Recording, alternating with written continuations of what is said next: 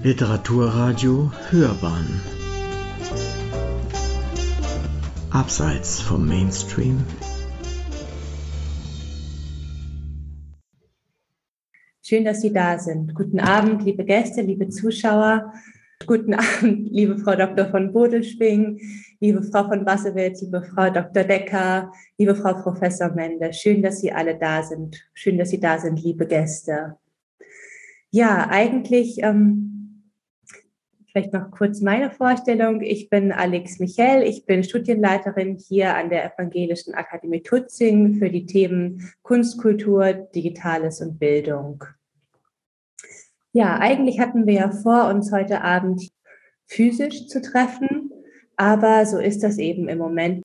Das Thema ist unglaublich wichtig. Das Thema Wege aus der Gewalt an Frauen und gerade weil es so wichtig ist und in der Corona-Pandemie noch mehr an Relevanz gewonnen hat, freue ich mich sehr, dass der Sonntagclub 5 Seenland vor einigen Monaten auf mich zugekommen ist und gefragt hat, ob wir gemeinsam diesen Abend veranstalten wollen, der ein Teil der Reihe ist des Sonntagclubs, die da heißt Sonntag says no, nein zu Gewalt an Frauen.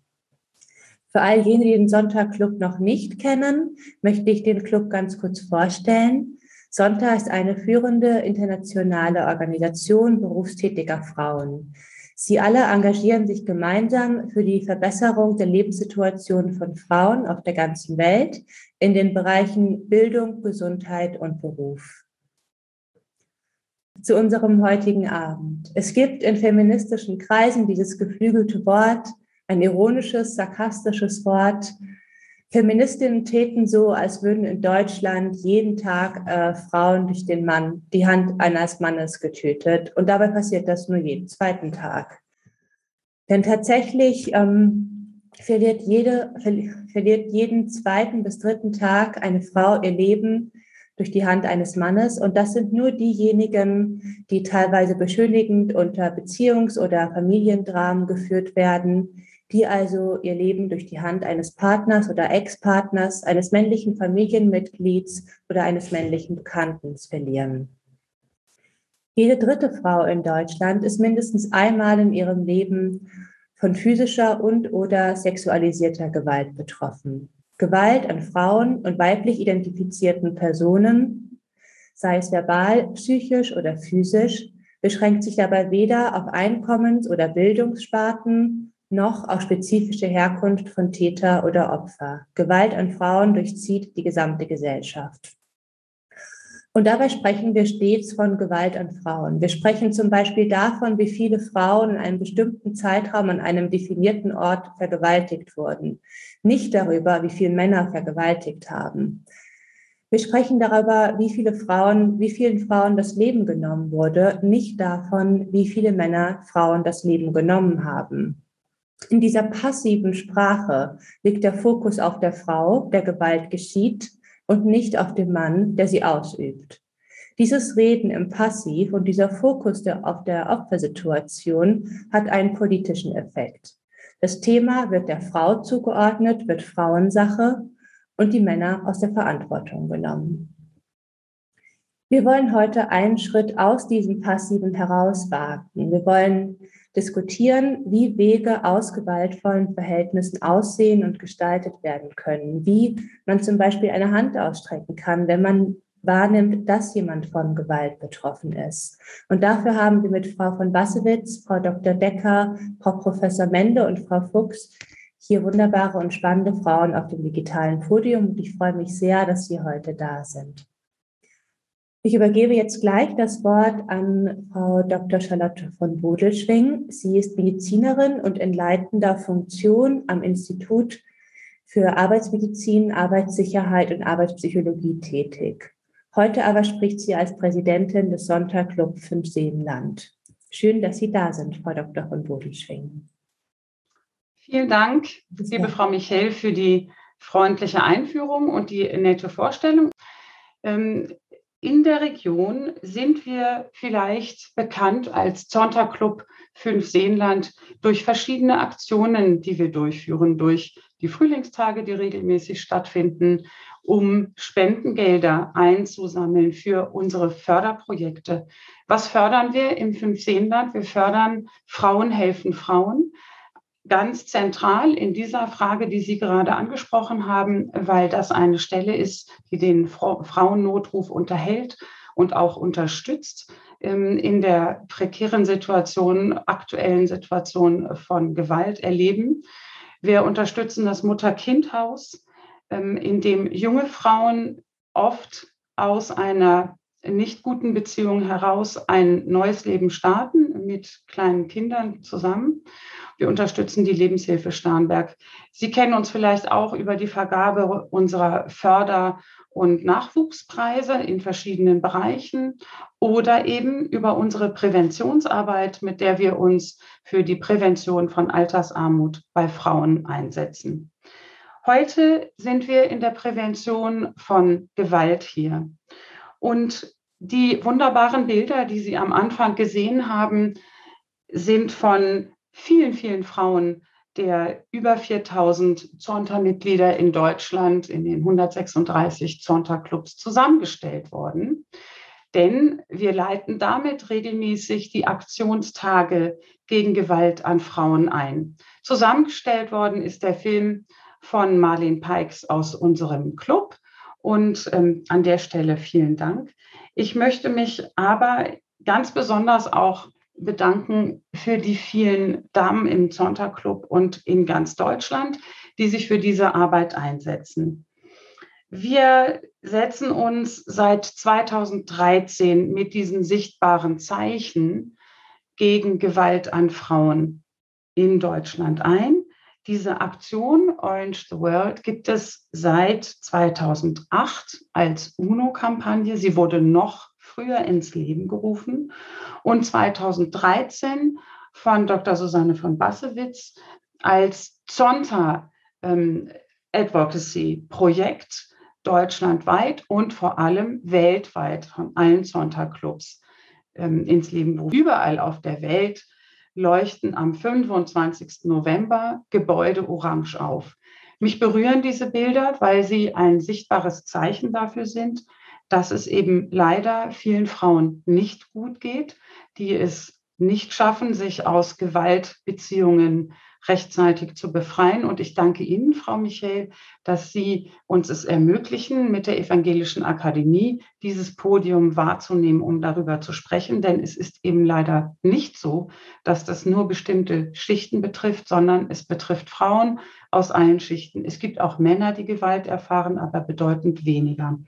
Ich möchte an der Stelle nicht zu lange unsererseits reden, nur zwei kurze Sachen noch einmal sagen. Wenn Sie mehr über unsere Clubprojekte erfahren möchten, dann bitte gehen Sie auf unsere Website, die auch in dem Flyer aufgerufen war. Und ganz wichtig ist mir, wir haben als Zonta-Clubs in Deutschland über den Zusammenschluss unserer deutschen äh, Zonta-Union oder der Union der deutschen Zonta-Clubs ähm, eine wirkliche Stimme. Wir beleuchten nicht nur Gebäude, sondern wir setzen uns inhaltlich für die Themen ein. Wir haben Stimmen in den Landesfrauenräten und über diesen Zusammenschluss auch im Deutschen Frauenrat und ähm, sind maßgeblich daran beteiligt gewesen, dass die Istanbul-Konvention als Vertragswerk, das äh, sozusagen Gewalt gegen Frauen verhindern soll, in allen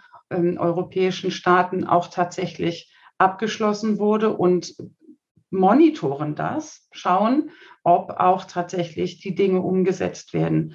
Deswegen haben wir aktuell neben der Beleuchtungsaktion eine Petition eingereicht und laufen und bitten um ihre Unterschrift. Wären wir jetzt in Präsenz in der Evangelischen Akademie, hätten wir an jedem Ausgang mit Unterschriftenlisten gestanden. Das können wir heute nicht.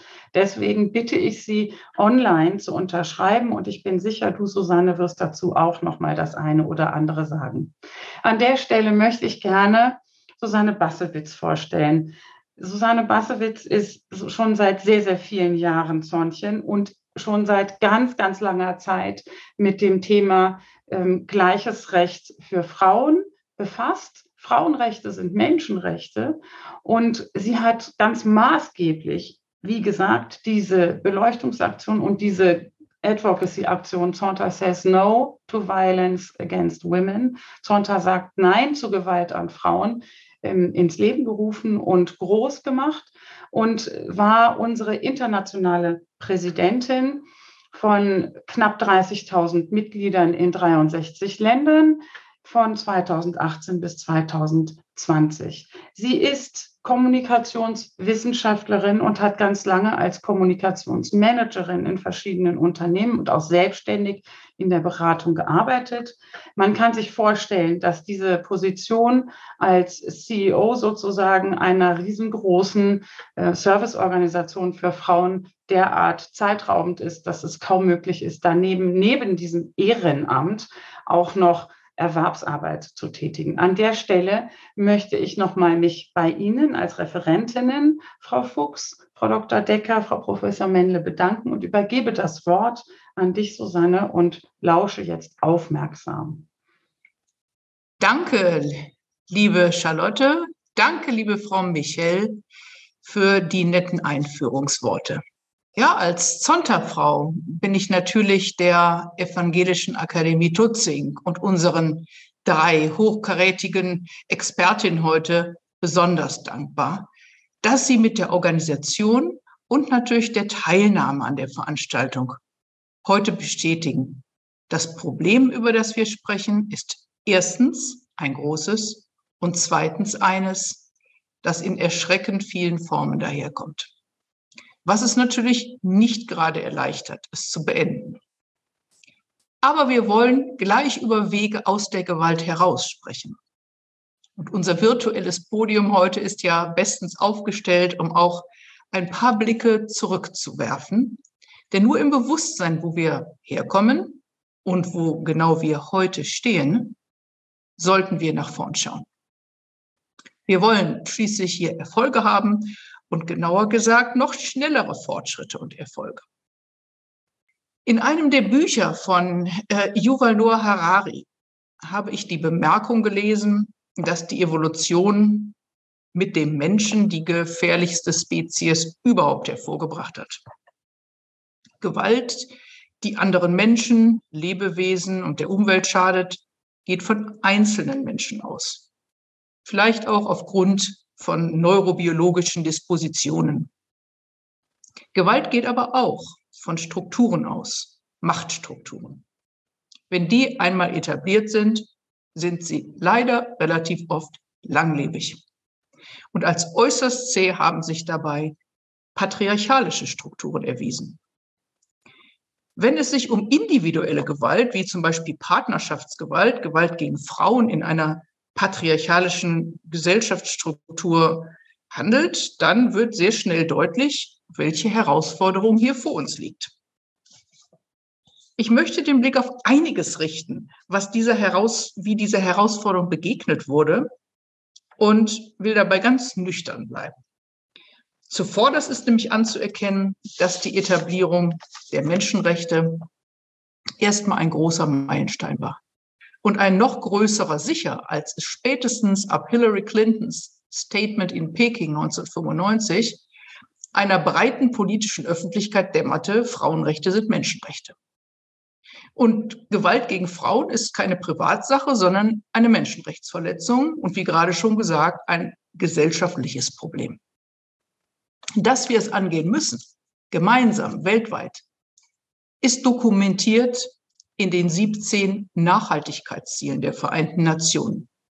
Also den Zielen, deren Erreichung bis 2030 die unterzeichnenden Staaten anstreben wollten und wollen. Das Ziel Nummer fünf, Geschlechtergleichstellung, also Beseitigung von patriarchalen Strukturen, ist im genauen Wortlaut des Ziels nochmal präzisiert. Die Beseitigung von Gewalt gegen Frauen ist dort auch ganz expressis verbis ähm, adressiert, nämlich in 5.2 und 5.3.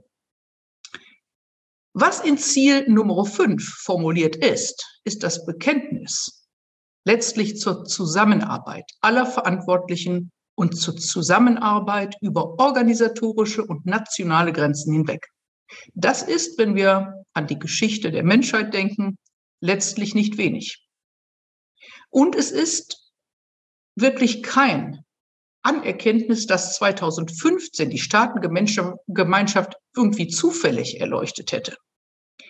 Das zeigt der Zeitstrahl, den Frau Michel gleich netterweise einblenden wird. Er erhebt keinen Anspruch auf Vollständigkeit, aber er zeigt doch, dass es weltweit schon seit Jahren erhebliche und vermehrte Anstrengungen gibt, Gewalt gegen Frauen und ihre katastrophalen Folgen für die Frauen, ihre Kinder, ja die ganze Gesellschaft zu beseitigen. Die Weltgesundheitsorganisation findet sich zweimal in dieser kleinen Aufstellung 1995, 2019. Und das zu Recht. Etwa 50 Prozent der Frauen, die körperliche oder sexuelle Gewalt erfahren haben, leiden noch Monate danach unter körperlichen Beschwerden. Und sogar zwei Drittel erleben psychische Auswirkungen, von denen die Schlafstörungen noch die harmlosesten sind, bis hin zu Depressionen und Suizidgedanken. Was das bedeutet für die Voraussetzungen, ein produktives Leben in Beruf und Familie zu führen, bedarf keiner weiteren Erläuterung. Mit der Anerkennung der Nachhaltigkeitsziele ist auch noch etwas anderes verbunden, nämlich die Erkenntnis, dass die formulierten Ziele nicht auf eine Nation beschränkt sind. In Bezug auf die Bekämpfung von Gewalt gegen Frauen ist inzwischen klar, dass Mädchen nicht nur in Afrika oder Asien zwangsverheiratet werden, sondern auch in Europa oder den USA. Dass Opfer genitaler Verstimmung nicht nur in Ländern südlich der Sahara zu finden sind, sondern auch hier. Tja, wie erfolgreich waren und sind diese Programme? Wir sahen einen Rückgang an Kinderehen in Indien. Ein Beispiel von 37 Prozent im Jahr 2010 bis zu 27 Prozent in 2015. Einen Rückgang der Zahl genital verstümmelter Frauen in Ägypten von 28 Prozent in 2005 auf 18 Prozent in 2014. Ich könnte das alles fortsetzen. Es gibt viele weitere Beispiele. Vielen Frauen ist es definitiv besser ergangen und geht es besser, aber ist das genug? Wir wissen, Zusammenarbeit ist unabdingbar und multisektorale Ansätze sind gute Voraussetzungen. Geld braucht man natürlich auch. Wenn wir uns die gesamten erfolgreichen Maßnahmen an Gesetzesänderungen, an Projekten, an Einrichtungen, ähm, an Untersuchungen, an Büchern anschauen, die für ein Ende der Gewalt gegen Frauen eintreten, wenn wir uns das alles als ein richtiges Paket vorstellen, muss man ein Band drüber kleben mit der Aufschrift Vorsicht, zerbrechlich. Eine Pandemie wie Corona, Umweltkatastrophen oder kriegerische Auseinandersetzungen bedrohen jeden Erfolg. Kein Erfolg ist hier garantiert. Wenn wir nach Deutschland schauen, naja, also da hören wir gleich ja eh noch mehr drüber. Deshalb nur ein paar Punkte. Seit 2011 ist Zwangsverheiratung hierzulande strafbar. Seit 2013 gibt es das bundesweite Hilfetelefon. 2017 hat Deutschland die Istanbul Convention ratifiziert, wenn auch mit einem Vorbehalt. Und seit Juli 2017 ist eine Eheschließung nur zulässig, wenn beide Partner mindestens 18 Jahre alt sind. Ich kann Sie, liebe Teilnehmerinnen und Teilnehmer, leider nicht sehen, aber ich meine zu spüren, dass sie hier sie versucht waren, manchmal dazwischen zu rufen und ein Aber zu sagen. Denn mit der Anwendung der Bestimmungen, die wir hier haben, ist es nicht so einfach. Und über das bundesweite Hilfetelefon haben viele Schutzsuchende Zugang zu Hilfe bekommen, aber längst nicht genug. Und das empfinden wir alle. Und hier ende ich mit meinen einführenden Anmerkungen und komme zum wichtigsten Teil dieses Abends, nämlich wie wir hier vorankommen können als Gesellschaft. Und darüber will ich sprechen mit drei großartigen, mutigen Frauen, die sich für Frauen und ihre Rechte einsetzen. Zuallererst ist es mir eine, große Ehre, Frau Professor Ursula Mendle vorzustellen. Eine Frau der Politik durch und durch, erfolgreich überall, wo sie sich engagierte, in Wissenschaft, Hochschullehre und politischer Praxis. Und eine echte Pionierin. Was das heißt, können Sie aktuell nicht nur im Kino sehen, nämlich in Thorsten Körners beeindruckendem Film Die Unbeugsamen, sondern auch in seinem Buch. In der Männerrepublik heißt es, und ich empfehle es uns allen sehr zur Lektüre.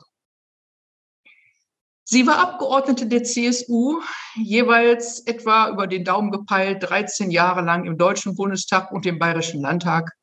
Sie war bayerische Staatsministerin für Bundes- und Europaangelegenheiten. Und in der renommierten Hans-Seidel-Stiftung war sie fast ein Vierteljahrhundert aktiv, in entscheidenden Positionen und zuletzt als ihre Vorsitzende. Sie betont immer wieder, dass Frauen für die gemeinsame Sache an einem Strang ziehen müssen. Und sie hat diese Überzeugung gelebt. Es ist faszinierend zu sehen, wie in vielen Frauenorganisationen und Arbeitsgruppen sie Leitungsaufgaben wahrgenommen hat, ob in Parlamenten, ob in der Partei oder im Ehrenamt. Ja, und dann möchte ich Ihnen als Vertreterin der Rechtspflege in unserer Runde heute Abend eine Expertin in Sachen Gewalt vorstellen. Kriminalhauptkommissarin Marita Fuchs. Eine Frau, die täglich erlebt, mit welchen Härten Frauen konfrontiert sind. Die Gewalt in der Regel von ihren Partnern erfahren. Sie hat sich trotzdem ihren wunderbaren Mut bewahrt, der ihr bei ihrer verantwortungsvollen Aufgabe hilft. Als Polizistin dient sie unserer Gesellschaft schon seit fast 30 Jahren und seit fast zwei Jahren arbeitet sie im Polizeipräsidium Oberbayern Nord und ist in diesem Präsidiumsbereich die Beauftragte für Kriminalitätsopfer.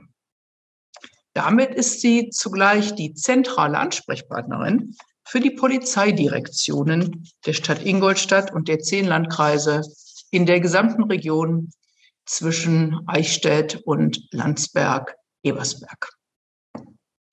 Sie arbeitet in den entscheidenden Netzwerken. Ich nenne da insbesondere den sogenannten Rundentisch. Der wurde 2018 von der Bundesregierung ins Leben gerufen und besteht aus Vertreterinnen und Vertretern von Bund, Ländern und Kommunen. Er hat den Schutz von Frauen vor Gewalt vorangetrieben in den letzten drei Jahren. Die dritte in der Runde heute ist schließlich Dr. Maria Decker, die erste Vorsitzende von Solvodi Deutschland, einer ganz besonderen Kraft in unserer Zivilgesellschaft. Dass die Basis des Namens das englische Solidarity with Women in Distress ist, liegt, ich vermute es einfach mal daran, dass Solvodi vor 36 Jahren in Kenia ins Leben gerufen wurde von Dr. Lea Ackermann. 1987, zwei Jahre später, gründete sie dann die gemeinnützige Organisation Solvodi Deutschland, die sich hier seitdem für die Rechte ausländischer Frauen einsetzt, die Not und Gewalt erfahren haben. Zonta übrigens fühlt sich Solvodi sehr verbunden und einige deutsche Clubs unterstützen den Verein seit Jahren. Seit den ersten Jahren seines Bestehens hat Maria Decker die Arbeit von Sorodi begleitet und unterstützt. Dass man Frauen kaufen kann wie ein Stück Seife, sagte sie mir vor ein paar Tagen, regt sie noch immer jeden Tag auf. Beruflich kommt sie aus einer ganz anderen Ecke, nämlich der Wirtschaft, dem Management. Sie hat viele Jahre im Ausland verbracht, bis sie sich 2017 entschloss, ihr Leben voll auf einen spirituellen Weg zu lenken. Und der führte sie 2020 auch an die Spitze von Solvodi, wo sie ihr langjähriges Know-how aus dem Management in den Dienst einer großen Aufgabe stellt. Zusammen mit zwei Vorstandskolleginnen lenkt sie 19 Fachberatungsstellen in Deutschland mit 90 hauptamtlichen Mitarbeiterinnen und Mitarbeitern. Ja, nach dieser Vorstellung, wie gesagt, ich freue mich sehr und bin begeistert, dass ich mit Ihnen sprechen darf heute, ähm, möchte ich mal eine erste Frage stellen. Und zwar an Sie, liebe Frau Professor Mende. Als Sie zum ersten Mal als Abgeordnete im Bundestag saßen und im gar nicht zurückhaltenden, seinerzeit viel beachteten knallroten Kleid Ihre erste Bundestagsrede hielten, war der Frauenanteil dort traurige sieben Prozent. Heute sind wir immerhin bei 34,5. Sie haben unbeugsam und immer wieder bewundernd, mit bewundert bemerktem Humor, viel erkämpft in der Arena der rhetorischen Maskulinität, wie es der Thorsten Köhler in seinem Buch schreibt. Sie erlebten nicht nur viele sprachliche Entgleisungen, die man heute zu Recht als verbale Gewalt bezeichnen würde, sondern auch viele politische Widerstände. Jetzt würde mich interessieren, wie wurde in Ihren Jahren im Bundestag und später im Bayerischen Landtag mit dem Problem Gewalt gegen Frauen eigentlich umgegangen?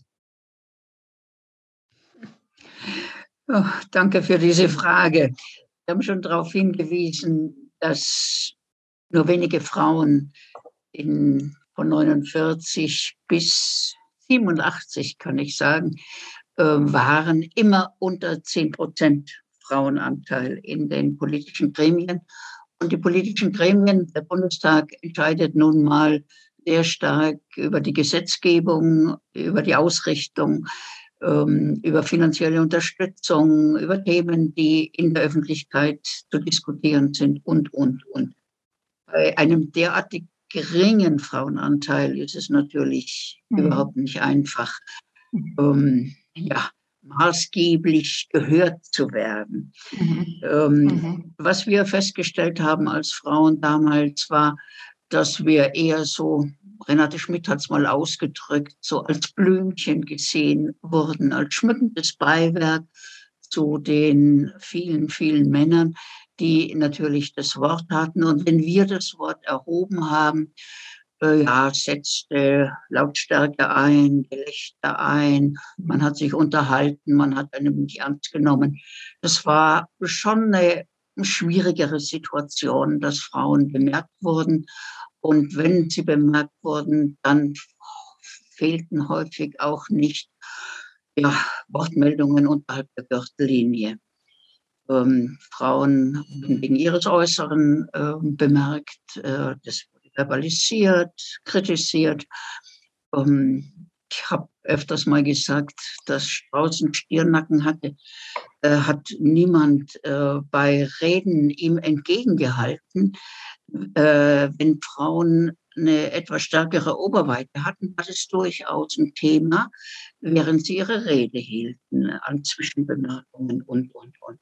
Also das Äußere, die ganze Diskussionsform war nicht gerade äh, frauenfreundlich. Und dennoch waren diese ersten Jahre, ich bin mal 79 im Bundestag gewesen, dann wieder voll ganz von 83 ab, waren das wahnsinnig aufregende Jahre, weil sich frauenpolitisch sehr, sehr viel getan hat. Es war quasi so ein Aufbruch. Themen, die Sie vorhin, Frau von Basowitz, genannt haben, sind in diesen 80er, 90er Jahren ganz massiv äh, auf die Tagesordnung gekommen, und zwar auf die Tagesordnung durch das Engagement der Frauen. Ähm, es wurde zunächst versucht, das so auf die Seite zu schieben. Ich denke dran, die Frauen, 76 Frauen, haben 1988 eine gemeinsame, groß, sogenannte große Anfrage gestartet äh, im Deutschen Bundestag über Menschenrechtsverletzungen an Frauen. Ich habe noch sehr stark in den Ohren die Worte, äh, was soll denn das? Menschenrechte gelten für Männer und Frauen. Wieso soll wollt ihr ausgerechnet Menschenrechtsverletzungen an Menschenrechte und Frauen diskutieren? In keine, da gibt es nichts Besonderes. Aber äh, auch Sie haben es vorhin angedeutet. Äh, geht äh, von der Fragestellung sind Mädchen willkommen in der Gesellschaft oder werden sie schon im Mutterleib abgetötet oder gleich nach der Geburt getötet? Ich verweise jetzt mal in, ins Ausland, ähm, nach Indien. Das ähm, geht von äh, Vergewaltigung als Kriegswaffe bis zu häuslicher äh, Gewalt Vergewaltigung in der Ehe und, und, und.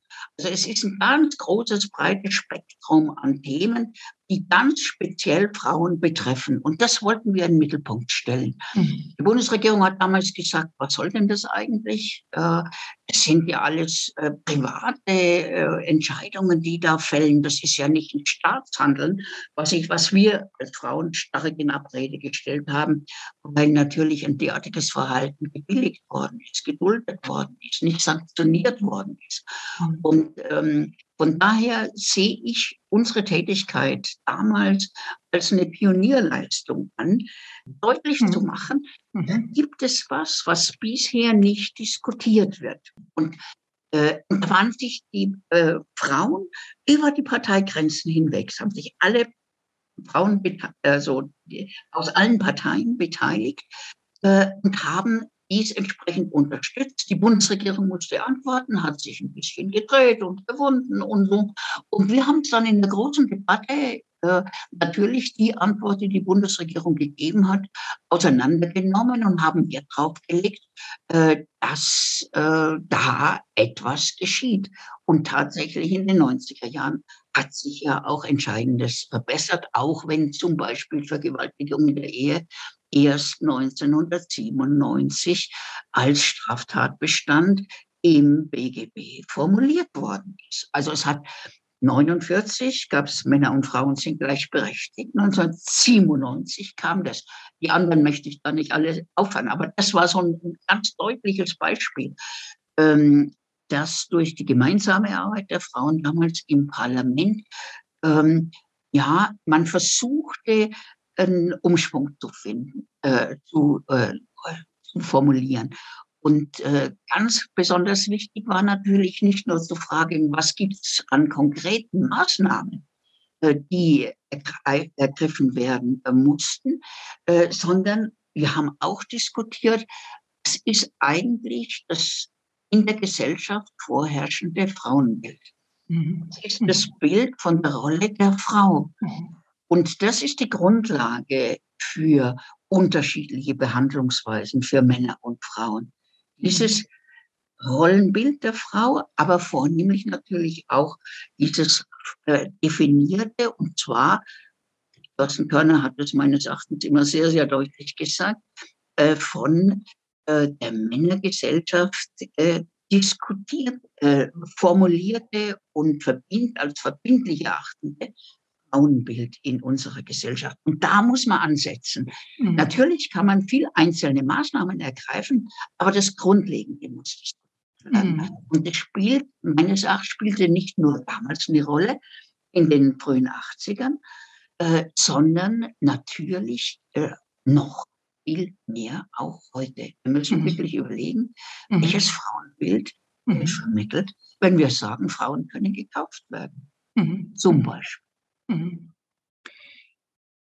Danke, ähm, liebe Frau Mendel, für diesen wunderbaren Einstieg und diese Tour d'Horizon Ihrer Erfahrungen ähm, im, in den Parlamenten und in Ihrer Arbeit für die Bürger und Bürgerinnen in Deutschland und speziell für Frauen. Das ist ganz eindrucksvoll. Und Sie haben es auch gerade ganz klar gesagt, es ist nicht nur, dass da vor 30, 40 Jahren irgendwelche Frauenbilder herrschen, die haben wir heute noch. Und die sind heute natürlich genauso verantwortlich dafür, wenn wir uns heute anschauen, äh, wie sich Gewalt gegen Frauen manifestiert in Deutschland. Und an dieser Stelle habe ich mal eine ganz aktuelle Frage ähm, an die Frau Fuchs. Liebe Frau Fuchs, schauen wir mal auf heute die Zeit in äh, Deutschland, das Corona-Jahr 2020, auf das, was Sie heute erleben. Ähm, ich habe schon gehört, ich warte immer auf die BKA-Zahlen. die in den letzten Jahren immer so im November rauskamen und nicht nur über häusliche Gewalt äh, Auskunft gaben, sondern tatsächlich über Gewalt gegen Frauen. Da ist bisher nichts, aber trotzdem Frage an Sie, denn Sie haben ganz spezielle Einblicke. Hat die häusliche Gewalt, hat Gewalt gegen Frauen zugenommen ähm, in den letzten anderthalb Jahren? Was sind da so Ihre Beobachtungen? Ja, meine Beobachtungen kann ich aus bayerischer Seite, also von der bayerischen Polizei her darstellen. Ich habe das in den Medien verfolgt, dass gesagt wurde, während der Corona-Pandemie sind die Zahlen gestiegen, häuslicher Gewalt bundesweit. Ich kann das für Bayern so zum Glück nicht bestätigen. Die Kriminalstatistik für Bayern ist bereits veröffentlicht und wir haben keine maßgebliche Veränderung der Zahlen. Jetzt muss man auch im Hintergrund wissen, dass die Zahlen der häuslichen Gewalt unterschiedlich gehandhabt werden. Häusliche Gewalt wird in anderen Bundesländern definiert als Gewalt innerhalb der Familie, innerhalb der häuslichen Gemeinschaft, während wir in Bayern die häusliche Gewalt definiert haben als Partnerschaftsgewalt, mhm. auch wenn die Partnerschaft schon beendet ist. Und da sehen wir, wie gesagt, keine Veränderungen in den Zahlen. Man muss immer auch beachten, das ist das sogenannte Hellfeld, das heißt die angezeigten mhm. Fälle. Wir haben natürlich wie immer ein hohes Dunkelfeld. Wir befürchten nach wie vor, dass sich die Zahlen steigern würden oder werden. Ähm, ich habe aber von den Schwerpunkt Sachbearbeitern und Sachbearbeiterinnen, also die das die die häusliche Gewalt schwerpunktmäßig bearbeiten, die Rückmeldung, dass sie keine Steigerung erlebt haben. Ich habe es auch in diesen Netzwerken, in den runden Tischen so gehört, auch äh, die Rückmeldungen bekommen. Allerdings, was sich erhöht hat, ist die oder verschlimmert hat, ist die Art der Gewalt. Die ist intensiver geworden. Das wurde sehr wohl beobachtet. Mhm. Kann es auch sein, dass ähm, was Sie gesehen haben, also die Nichtsteigerung der äh, Zahlen, ähm, dass es einfach für viele Frauen schwierig war, ähm, eine Anzeige zu erstatten oder ähm, sich mit ihren Problemen zu outen. Vielleicht ähm, kamen sie gar nicht erst überhaupt in die Lage, ähm, das tun zu können, weil der Mann immer zu Hause saß. Oder vielleicht befürchteten sie wegen auch womöglich angespannten finanziellen Situationen zu Hause und vielleicht drohenden Jobverlusten aufgrund der Situation. Vielleicht sagten sie sich, das ist jetzt gar nicht der richtige Zeitpunkt. Ja, die Befürchtungen hatten wir insbesondere während des Lockdowns, mhm. auch in den Netzwerken eben von den anderen Beratungsstellen, dass man gesagt hat, vielleicht trauen sich die Leute oder können nicht raus, aber wir haben ja keinen Lockdown schon seit Monaten nicht mehr. Mhm. Also mhm. die Frauen können mhm. Anzeige erstatten. Mhm. Aber was natürlich nach wie vor das große Hemmnis ist, ist eben die Angst. Die Angst, wie Sie schon mhm. sagten, in finanzieller Hinsicht, die, diese finanzielle Abhängigkeit, die Angst um die mhm. Kinder, dass sie womöglich weggenommen werden, die Angst davor, was passiert mit mir selber. Ich habe da so einen riesen Berg vor mir, den kann ich nicht bewältigen. Und die Frauen, ich glaube, dass die Frauen sehr viel anderes momentan zu bewältigen haben, gerade mit Kindern, mhm. mit Homeschooling und dergleichen, dass die auf sich selber am wenigsten schauen. Mhm. Sie sagt gerade noch etwas anderes, sehr Interessantes, nämlich, dass die Intensität ähm, der Gewaltdelikte dazugenommen hat. Ähm, können Sie da mal ein Beispiel sagen oder was heißt Intensität? Ja, das ist also nicht nur Anführungszeichen, nicht nur eine Ohrfeige ist oder diese psychische Gewalt ist, sondern tatsächlich massive Schläge, massive Verletzungen äh, stattgefunden haben. Mhm, mhm, mhm. Was ja alles dafür spricht, dass ein erheblich höheres Aggressionspotenzial wahrscheinlich in breiter Front da gewesen ist, ne? Ganz Oder immer noch ist vielleicht, ja. Mhm. Ja, ganz offensichtlich, ja. Mhm. mhm. Ja, das wäre wahrscheinlich nicht verwunderlich, weil schwierige Situationen ähm, eigentlich sehr häufig, was man beobachten kann, dazu führen, dass wirklich die Emotionalität ist hoch, die Aggression ist hoch. Ähm, das wäre dann auch ganz plausibel dafür.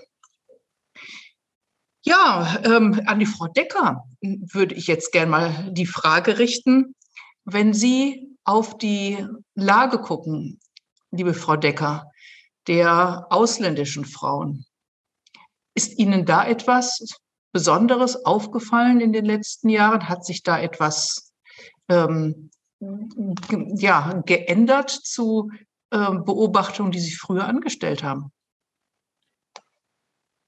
Ja, also wir haben in diesem Jahr eine deutliche äh, Zunahme gesehen an Frauen, die sich an uns gewandt haben. Ähm, das mag sein, dass es eben für die Frauen jetzt wieder leichter ist, Zugang zu uns zu finden. Also ich will gar nicht sagen, dass es eine Zunahme an Gewalt war, aber eben eine Zugangsfrage. Ähm, Wir mhm. hatten bis zum Sommer diesen Jahres ähm, fast genauso viele ähm, Klientinnen mit Fällen von häuslicher Gewalt, sogenannter Ehrgewalt, Zwangsheirat, wie wir im gesamten letzten Jahr haben. Das mag sein, dass zum Beispiel die Mädchen jetzt wieder in der Schule sind, die Lehrerinnen wieder aufmerksam werden, wenn da ein Mädchen bedrückt ist, weil sie eben zwangsverheiratet ähm, werden soll, dass Frauen wieder ähm, über Kindergarten, Müttertreffs, was auch immer, ähm, Zugang zu Angeboten bekommen und damit eben zu uns kommen. Also wir haben da einen deutlichen Anstieg an Anfragen gesehen und ähm, hören auch immer wieder, dass schon die Corona-Lage, wo die Familien, und das sind ja häufig ähm,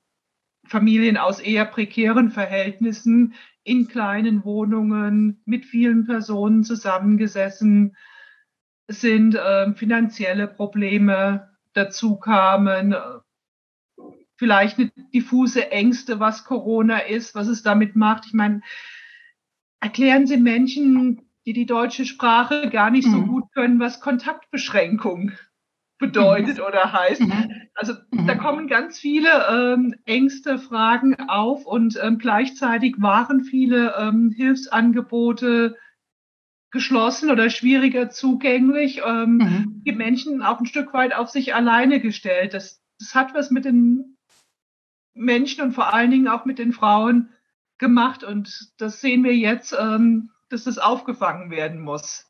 Mhm.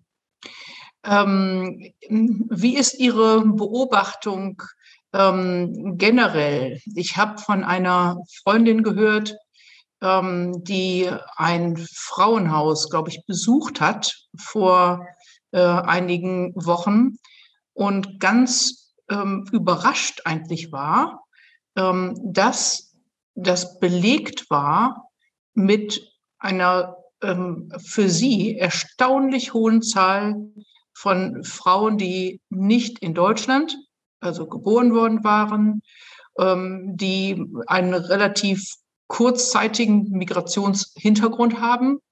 Wie ist da Ihre Kenntnis? War das jetzt ein Zufall, was sie erlebt hat und gesehen hat oder nicht? Nein, also die Frauen- und Schutzhäuser, ähm, da finden wir sehr viele Frauen mit Migrations- und äh, Fluchthintergrund.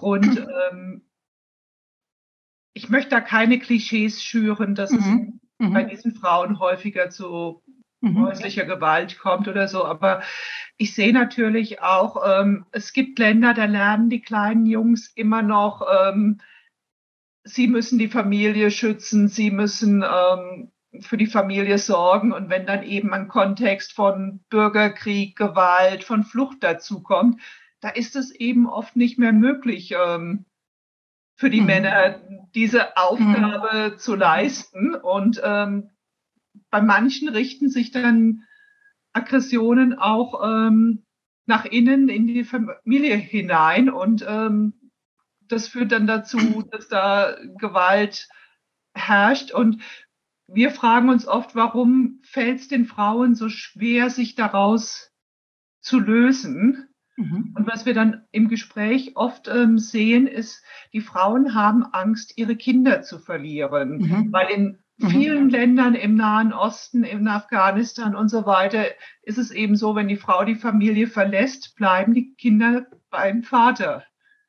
Mhm. Und wenn man dann den Frauen sagt, hier ist es mhm. anders, hier wird höchstwahrscheinlich bei einer Scheidung von einem gewalttätigen mhm. Mann das Kind der Frau zugesprochen, mhm. dann merkt man, dass die Frauen plötzlich aufblühen und dann viel mehr auch bereit sind, sich ähm, aus so einer Beziehung zu lösen und einen Weg in die mhm. Selbstständigkeit zu wagen. Mhm. Mhm.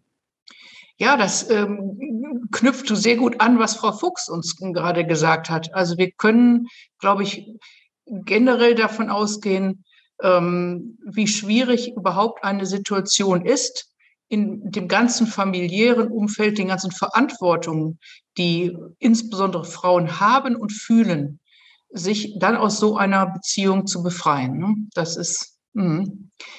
klar. Und wir sind wieder, was Sie sagen, beim Frauenbild, ähm, was äh, Frau Professor Mendel uns gesagt hat. Also immer wieder kommt man darauf zurück. Es ist ähm, das, was in den Köpfen und äh, ja im Gehirn verankert ist, ähm, doch der fast Hälfte der Menschheit, dass sie eine irgendwo ähm, ja, Rolle spielen, die Frauen eher doch als Objekte manchmal sehen lassen oder sehr oft sehen lassen, ähm, als das richtig ist.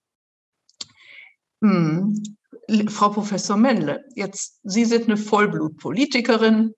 Ähm, jetzt denkt man doch, wenn wir nach vorne schauen, Prävention, ähm, kommt da den Schulen nicht eine viel größere, äh, auch schon den Kindergärten, eine viel größere Verantwortung zu, ähm, an so einem Bild zu arbeiten? Natürlich ähm, ist es wichtig, welches Frauenbild, welches Familienbild vermittelt wird. Wir haben ja lange Jahre immer darüber diskutiert, wie sehen unsere Schulbücher aus Mhm. Äh, welche Geschichten werden erzählt? Äh, wie ist in der Rechenaufgabe? Was macht die, äh, die Mutter und was macht der Vater? Selbst in so simplen, ähm, simplen Beispielen wie eben eine Textaufgabe kann ja auch indirekt ein, ein Bild vermittelt werden. Äh, das ist ganz, ganz besonders äh, wichtig. Äh, ich glaube, dass auf dem Gebiet in den heutigen jungen Familien äh, durchaus eine Bereitschaft da ist, äh, Mädchen und, und Buben äh, gleich zu erziehen und ähm, sich äh, auch zu verwahren gegen allzu äh, schwierige Rollenklischees, wobei ich aber feststelle, dass die Rückkehr zur Farbe rosa und so ähm, äh, doch sehr weit verbreitet ist, wenn man sich so umsieht in dem Kleinkind- und Kinderbereich. Aber ähm, aber ich will es nicht an dieser, an dieser Farbe aufhängen. Äh, Im Bildungssektor ist es ganz, ganz äh, besonders wichtig. Aber wir sehen ja auch, dass sich gerade da sehr viel getan hat. Als ich äh, zur, aufs Gymnasium äh, ging, war ich die Einzige aus meiner Klasse. Heute stellen Sie fest, besonders äh, mhm. äh, wenn wir hier den Landkreis Starnberg nehmen, da haben wir ja bald 70 Prozent äh, Anteil mhm. Äh, von Übertritt in die höhere Schule und die Mädchen spielen da eine ganz herausragende Rolle. Diejenigen, die eine höhere Schulbildung haben und häufig auch die besseren Noten sind die Mädchen. Und da äh, wird auch ein ganz anderes Selbstbewusstsein, ein anderes Selbstverständnis äh, vermittelt. Also das kann man äh, durchaus sagen, aber ähm, gerade weil äh, Frau Dr. Becker ja angesprochen hat äh, oder auch beschäftigt ist sehr stark äh, mit Migrationsfamilien, die haben natürlich ein völlig anderes Rollenbild. Ähm, das muss man, äh, das, wir hören immer wieder, dass in Schulen eine Lehrerin äh, nicht ähm, beachtet wird, sie nicht als Person angesehen wird, die den kleinen Jungen sagen, Befehl erteilen kann, sagen kann, was es zu machen hat, aufrufen kann und zurechtweisen kann. Also ähm, da muss schon auch darauf geachtet werden, dass man nicht sagt, na ja, das ist halt kulturbedingt, sondern durchaus die Frage stellt, welche Umgangsformen, welche Bilder von Frauen werden bei uns vermittelt und sind auch ähm, sind doch auch verpflichtend für unsere für unser Gesellschaftsbild. Ähm, ich kann viel leichter darüber hinwegsehen, wenn ein Generalkonsul, der in München akkreditiert ist und der auf einem Empfang ist, ähm, vorher ausrichten lässt, dass er mir die Hand nicht geben wird, weil das in seiner Religion und sowas nicht, äh, nicht erlaubt ist. Mhm. Ähm, da kann ich vielleicht drüber stehen, weil ich sage, gut, der hat es wirklich nicht anders gelernt. Mhm. Aber wenn wir in der Schule, im Kindergarten dulden, äh, dass Frauen, dass Mädchen schlechter behandelt werden, dass Mädchen mhm. weggesperrt werden, äh, wenn sie äh, in, in die Pubertät kommen, dass Mädchen eben nicht mehr aus dem Haus dürfen, dann ist das problematisch. Ich war vor x Jahren schon mit einer Kollegin ähm, in äh, der Türkei gewesen, um äh, und wir wollten uns erkundigen, äh, ob die Tatsache stimmt, dass viele junge Mädchen die Schule äh, nach den Schulferien nicht mehr weiter besuchen, weil sie angeblich zu Hause, äh, also in mhm. der Türkei geblieben sind. Mhm. Und da wurde uns wirklich versichert, das ist so. Mhm. Nach Sommerferien äh, mhm. kommen, äh, kommen viele Neuanmeldungen in türkische Schulen von Mädchen, mhm. die eigentlich die ganzen Jahre höchstens mal in den Sommerferien waren, aber keinen Bezug äh, mhm. zu ihrer Heimat hatten, mhm. aber dann plötzlich ähm, ja, in die Schule gehen oder was viel Stress und je östlicher man da kommt, ist, dass sie schon als 14-Jährige äh, ja, verkuppelt werden und äh, auch verheiratet werden äh, und quasi diese Zwangsehen eingehen müssen. Und was ich dann schlimm finde, wenn diese äh, äh, Familien, wenn da wieder Familienzusammenführung stattfindet und diese Mädchen zurückkommen mit ihrem Ehemann, diese Ehen bei uns anerkannt werden. Mhm. Da, finde ich, haben wir als, als, mhm. als Bundesrepublik Deutschland schon die Aufgabe klarzumachen, bei uns gilt äh, frühestens mit 18 Jahren, mit Einwilligung beider äh, und nicht diese arrangierten, wie man es so nett nennt, arrangierten Ehen, äh, sondern das sind äh, Zwangsverheiratungen.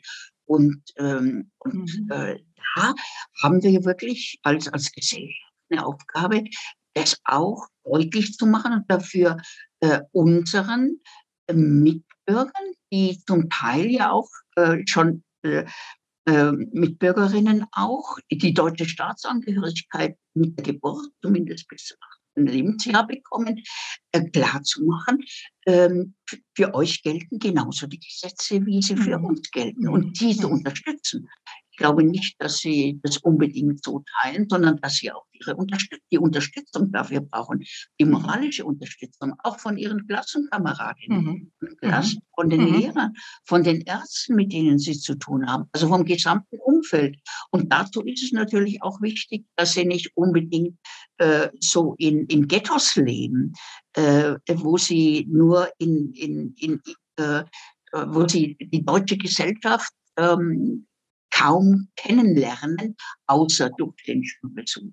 Und das mhm. ist ein bisschen, ähm, wäre ein bisschen zu wenig. Also wir mhm. haben schon eine politische Aufgabe, dafür zu sorgen, äh, mhm. dass die Vorstellungen und, äh, mhm. und äh, es ist ja mhm. weltweit anerkannt, Männer und Frauen sind gleichberechtigt und Ziel ist es, ähm, zu den äh, Zukunftsaufgaben gehört es, dies entsprechend weltweit durchzusetzen auch konkrete Schritte unternommen mhm, werden in jeder ja. einzelnen Gesellschaft. Mhm. Ja, da sind viele Bereiche der Gesellschaft gefordert und natürlich denkt man sehr schnell an die Schule, ähm, aber letztendlich alle Personen, die ähm, überhaupt mit jungen Menschen in Kontakt kommen, mhm. ähm, auf die geguckt wird, auf die gehört wird. Ich habe gerade hier im Chat gesehen, ähm, ist es ganz wichtig, auch gerade für Jungen, die, deren Bild wir ja ändern wollen, damit sie gar nicht erst äh, in die Versuchung kommen, Aggression an Frauen auszulassen später, ähm, die müssen Vorbilder haben. Und wenn die nicht so gerne auf Frauen hören, ähm, wo sind die Vorbilder als Männer, die denen sagen, pass mal auf, ich finde das auch nicht gut. Und da gibt's was, du musst es anders sehen. Und äh, unser Weltbild sollte ein anderes sein. Und wenn das früher mal in, in egal welcher Gesellschaft so war, äh, das ist heute nicht mehr akzeptabel. Wir schreiten fort und wir haben auch äh, ähm, hier nun neue Dinge äh, und neue Ansichten und die sind irgendwie besser.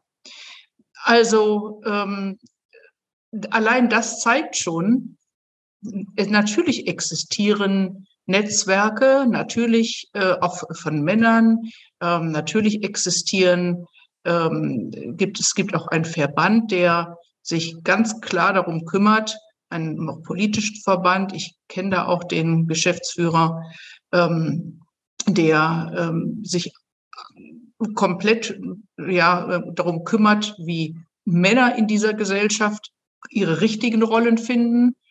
Ähm, es ist wichtig, aber die müssen alle natürlich zum Zug kommen. Und da denke ich immer, ähm, wie kann sowas passieren und aus der Freiwilligkeit irgendwo rauskommen? Müssen wir da immer auf das Engagement von ähm, vielleicht Ehrenamtlichen äh, gucken? Müssen wir hoffen, dass die sich in Stellung bringen, so ähnlich wie wir das tun hier bei Zonta oder in anderen Frauenorganisationen? Kann man da nicht so ein bisschen nachhelfen? Ähm, Frau Fuchs, was sind da so Ihre Erfahrungen? Ähm, oder oder, oder was, was denken Sie dazu?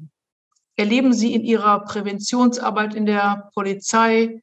Ähm, Gibt es da Programme, wo ähm, man ähm, schon auch präventiv darauf wirkt, äh, dass Männer gar nicht oder die Jungen gar nicht in eine Situation kommen, gewalttätig zu werden? Erfurt in der Präventionsarbeit gibt es sicherlich äh, einige Möglichkeiten, zum Beispiel Anti-Aggressionstrainings oder auch die ähm, Jugendbeamten, die in die Schulen reingehen und gewisse Gefahren auch aufzeigen und, und äh, Verhaltensregeln aufweisen. Es ist sehr schwierig daran zu kommen. Es ist mehr die Arbeit von speziellen Institutionen, äh, mit den Kindern und Jugendlichen das zu bearbeiten und zu thematisieren. Und das ist aber eben sehr schwierig, gerade im, im Familienverband, in kulturelle Hintergründe einzusteigen und da etwas aufzubrechen. Mhm. Als Polizei kommen eher erst dazu, wenn es schon passiert schon, ist. Mhm. Mhm. Und auch da gibt es aber inzwischen Möglichkeiten und es wird zum Glück auch vom, äh, von staatlicher Seite gefördert, diese Täterarbeitsstellen. Es gibt mhm. Fachstellen, die mit gewalttätigen Männern arbeiten und Programme durchlaufen, damit die erkennen, was ist eigentlich mit mir los, warum mache ich das und nicht die Frau ist schuld, sondern ich bin schuld und versuchen die Männer dahingehend zu verändern, dass sie ihre Gewalt im Griff haben, sich selber im Griff haben.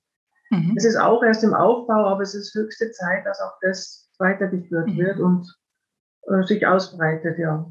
Mhm nehmen die Männer das so von, die, die schon mal Täter geworden sind, nehmen die das so an und ähm, oder, oder nehmen die das dankbar an oder müssen die so ein bisschen dahin gezwungen werden in so ein Programm?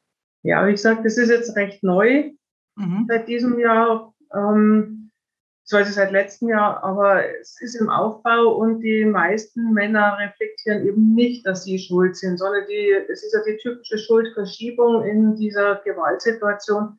Die Frau hat ja mich provoziert und die Frau hat was nicht richtig gemacht. Und äh, ich, ich wollte das ja gar nicht und so dieses Abschieben. Mhm. Und dadurch ist es wichtig, ähm, diejenigen, die bereit sind, zu bestärken, ja, wende dich dahin, auch wenn es ein Aufwand ist, mach das. Aber es wäre natürlich ganz toll, seitens der Justiz da einzuhaken und zu sagen, ich mache das als Auflage, dass du dieses Programm durchläufst oder auch seitens des Jugendamts, zum Beispiel mit dem Umgangsrecht für das Kind, dass es eine Auflage ist, dass der, äh, ja, der Täter, der gewalttätige Part ein solches Programm mitmacht. Mhm. Mhm. Ja, ähm, das, ähm, ich glaube, ist nicht zu unterschätzen. Aber natürlich wollen wir ja gerne verhindern, dass man überhaupt in die Situation kommt. Ähm, wenn ich jetzt mal so sehe an die, die, an die Rolle der Medien denke. Also ich habe den Eindruck, ähm, das ist subjektiv vielleicht, aber dass in den letzten Jahren erheblich häufiger das Thema Gewalt äh, Gegenstand ist der Berichterstattung in Tageszeitungen, auch im Fernsehen, dass es in Ergänzung dazu Dokumentationen gibt, ähm, die so eine Situation, auch wie Sie sie gerade ähm, geschildert haben, mal plastisch vor Augen führen in Bildern. Ähm, wir hatten neulich weil, äh, in unserer Auftaktveranstaltung für diesen Monat Zonta Says No ähm, das große Glück und sind sehr dankbar, dass uns eine großartige, mutige Betroffene ähm, hier erzählt hat von ihren eigenen Erfahrungen, die sich nicht gescheut hat, ähm, nicht nur außerhalb jetzt oder nicht nur bei uns, sondern auch überhaupt aktiv zu werden, die selbst eine Selbsthilfegruppe gegründet, aber der, der Hessische Rundfunk hat darüber berichtet. Also da kommt was in die Medien. Und den ein oder anderen Krimi oder Spielfilm sieht man auch, der letztendlich dieses Gewaltthema thematisiert. Ist das auch Ihre Beobachtung, Frau Decker? Wie geht es Ihnen dabei? Kann ja. das etwas bewirken positiv? Ja, ich würde Ihnen recht geben, dass ähm, es mehr Information oder Darstellung von ähm, Gewalt ähm, an Frauen ähm, in den Medien gibt ähm, und also mehr Problembewusstsein geschaffen wird. Ich sehe aber auch auf der anderen Seite, dass in den Medien, vor allen Dingen, wenn ich jetzt an die sozialen Medien denke, eine Schärfung äh, traditioneller Rollenbilder gerade stattfindet. Immer war vor ein paar Wochen interessante Artikel über die Rolle der Influencerinnen auf ähm, Instagram, wo Frauen wieder darauf reduziert werden, ähm, ja, möglichst gut auszusehen, sich möglichst ähm, schick mhm. zu kleiden und ähm, einfach nur zu lächeln. Hatten wir in den 50er Jahren. Das sollte eigentlich überwunden sein. Aber es scheint immer noch aktuell zu sein. Und wenn Frauen natürlich darauf reduziert werden, dann ist es ganz, ganz schwer, eben dann auch diese Folgeerscheinungen ähm, aufzubrechen. Und es führt dann eben dazu, dass Frauen ja als nicht als Person wahrgenommen werden, sondern ja als Objekte. Ja, also dann, dann haben wir wahrscheinlich eine auf der einen Seite ein höheres gestiegenes Bewusstsein, dass wir hier ein Riesenproblem haben aber eben auch viele Strömungen, die leider nicht dahin arbeiten, ähm, dass wir so zuversichtlich sein können, dass sich die Rollenbilder ändern. Ähm, denn ich kann mir auch vorstellen, wenn in der Schule ähm, so ein, äh, das Problem adressiert wird und darauf eingegangen wird, was mache ich mit meinen Aggressionen, in dem Moment, wo mir die Social Media da äh, wieder andere Dinge oder auch meine, in meinem Internetkonsum mir ganz andere Muster begegnen, äh, konkurrieren dann diese beiden Dinge wieder und schmälern einen, einen Einsatz, den ich vorher erlebt habe. Das ist nicht, das ist nicht so ganz einfach. Ne? Ja, ähm, wenn wir ähm, aber daran das, Im Übrigen knüpft das auch wieder genau an, was gerade Frau Professor Mendel uns gesagt hat, wo sie schon sagt, ach, ich beobachte, hier gibt's auch wieder bei allem Fortschritt, wo wir heute Frauen in einer ganz anderen Beteiligung haben und äh, ja an interessanten Positionen in der Gesellschaft als Abiturientin, Studienabsolventin. Letztendlich hat das nicht dazu geführt, dass sich komplettes Frauenbild geändert hat ähm, oder überhaupt die Rollenbilder so geändert haben. Sie sind anscheinend sehr, ähm, wirklich sehr fest. Jetzt habe ich eine Frage, wir haben überhaupt noch nicht darüber geredet. weil im Titel unserer Veranstaltung heute kommt das Wort Red Flags vor. Was ist das eigentlich, Frau Fuchs? Ja, das sind verschiedene Anzeichen, die man erkennen mhm. könnte, wenn man hinschaut. Das ist nicht genau das Problem, dass äh, man oft einmal etwas falsch interpretiert oder auch nicht wirklich erkennt oder erkennen will. Aber ähm, die Frauen, die Hilfe brauchen, die senden manchmal Signale aus, aber meistens verstecken die sich. Und mhm. wenn ein Signal ausgesendet wird, dann wäre es wichtig, dass jemand zuhört, dass jemand aufmerksam ist und auch wirklich ähm, dieser Person, dieser betroffenen Person Gehör schenkt, Vertrauen schenkt und auch zeigt, ich nehme dich ernst. Mhm. Also mhm. das ist ganz unterschiedlich. Da ist jede Frau anders und jede Situation ist anders. Ähm, Im Grunde ist es so, die meisten Frauen verstecken sich ja. Die, die verleugnen das, dass ihnen Gewalt angetan wurde. Auch wenn man sie anspricht oder wenn sie eine Verletzung haben, sagen sie ja, ich bin gegen den Schrank gefallen, ich, ich hatte eine Ohnmachtsanfall oder sonst was. Und das ist mhm. ganz schwer, solche Zeichen tatsächlich dann zu erkennen. Mhm. Sie, natürlich ähm, erkennen sollte man die, oder wäre es gut, man könnte sie erkennen, damit man gar nicht erst in die Situation kommt. Dass man direkt schon so, aha, äh, das eine oder andere beobachtet, ähm, was danach einen in so eine Situation bringt. Ja, aber ähm, das ist für, für einen Außenstehenden wahnsinnig schwer, in diese Familienstruktur der Partnerstruktur Einblick zu bekommen. Mhm. Und diese, diese Entwicklung, dieser Schleichen, das ist ja ganz unterschwellig erstmal die Gewalt. Und die steigert sich ja mit der Zeit. Und dann ist man wieder Ruhe, dann wird es wieder stärker oder kommt es wieder hoch. Und das ist so ein, ein Prozess, in dem man hineinwächst. Auch die Betroffene wächst in diesen Prozess hinein und beschönigt sich selbst gegenüber vieles. Und da mhm. ist eigentlich ganz schwierig auch, dass die Betroffene überhaupt realisiert, dass sie von Gewalt betroffen ist, dass sie sich wehren darf und wehren soll, wehren muss, mhm. dass sie das Recht hat, nicht geschlagen zu werden, dass sie das Recht hat, ein freies, unbeschwertes Leben zu führen. Mhm. Spricht das alles auch dafür, noch erheblich mehr Aufklärungsarbeit zu leisten? Ähm, ich meine, Bewusstsein hilft ja immer und oft ist die Erkenntnis der erste Weg zur Besserung. Ähm, eigentlich zu begreifen, in was für einer Situation man ist. Ähm, kann die Polizei da etwas im Präventionsprogramm tun? Direkt Oder tut sie es schon? ja, im Präventionsbereich in dem Sinne, also ist es bei mir mehr dieser Präventionsbereich der sexualisierten Gewalt, dass man da mit Kindern schon, also mit den die Eltern schon darüber aufklärt, was das eigentlich bedeutet oder wo das eigentlich stattfindet. Im Bereich der häuslichen Gewalt ist es schwierig, weil es eben diese Partnerschaftsgewalt ist, also sprich zwischen den Erwachsenen dann später abläuft. Ähm, ich würde eher sagen, Prävention dadurch, dass wir zumindest dann weitere Taten verhindern, dass wir, wenn wir im Einsatz an so eine Situation geraten, dass wir die Parteien trennen, also den Gewalt, die gewalttätige Seite und die betroffene Seite trennen und mit ihnen getrennt drüber reden, den Sachverhalt möglichst erfassen und da erkennen, da ist Handlungsbedarf.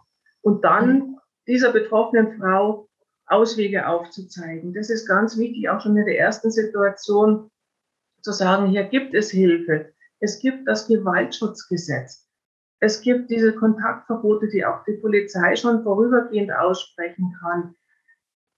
Sie müssen sich nicht schämen, Sie müssen äh, das nicht aushalten, Sie können mhm. in der Wohnung bleiben, auch das mhm. Überlassen der Wohnung mal aufzuzeigen und eben auch die Beratungsstellen zu vermitteln, mhm. die hier tätig sind. Und das wäre also ganz wichtig, da können wir insofern Prävention betreiben, als wir sagen, es gibt zumindest keine weiteren Fälle mehr. Mhm. Was ist Ihre Erfahrung? Ähm, diese Hilfsangebote, sind die eigentlich bekannt? Fast nicht. Also es ist wirklich, wir kriegen es immer wieder mit, dass diese Beratungsangebote nicht bekannt sind. Es ist oft sogar der weiße Ring nicht einmal bekannt. und erst recht nicht diese regionalen Angebote. Ich habe äh, im Vorfeld äh, PDF-Dateien äh, vermittelt, äh, also übersandt. Da sieht man mal den Flyer von äh, der Beratungsstelle Frauennotruf im Landkreis Starnberg zum Beispiel. Ähm, das ist ganz wichtig. Das ist die regionale Ansprechstelle oder auch das ist jetzt das Hilfetelefon, das mhm. bundesweite Hilfetelefon. Da gibt es diesen, äh, diese Faltkarte in verschiedenen Sprachen. Und das ist aber leider noch viel zu wenig bekannt. Und da gibt es zum Teil in den Landkreisen Aktionen mit Aufklebern, die man in die Toilette backt oder irgendwo hinklebt, dass den Frauen, denen Gewalt angetan wird, das äh, aufgezeigt wird, du hast hier eine Möglichkeit, dich beraten zu lassen, auch anonym. Bei der mhm. Polizei geht es nicht anonym. Bei mir als Opferberaterin geht es nicht anonym. Mhm. Und wenn ich von einer Straftat erfahre, muss ich auch ermitteln.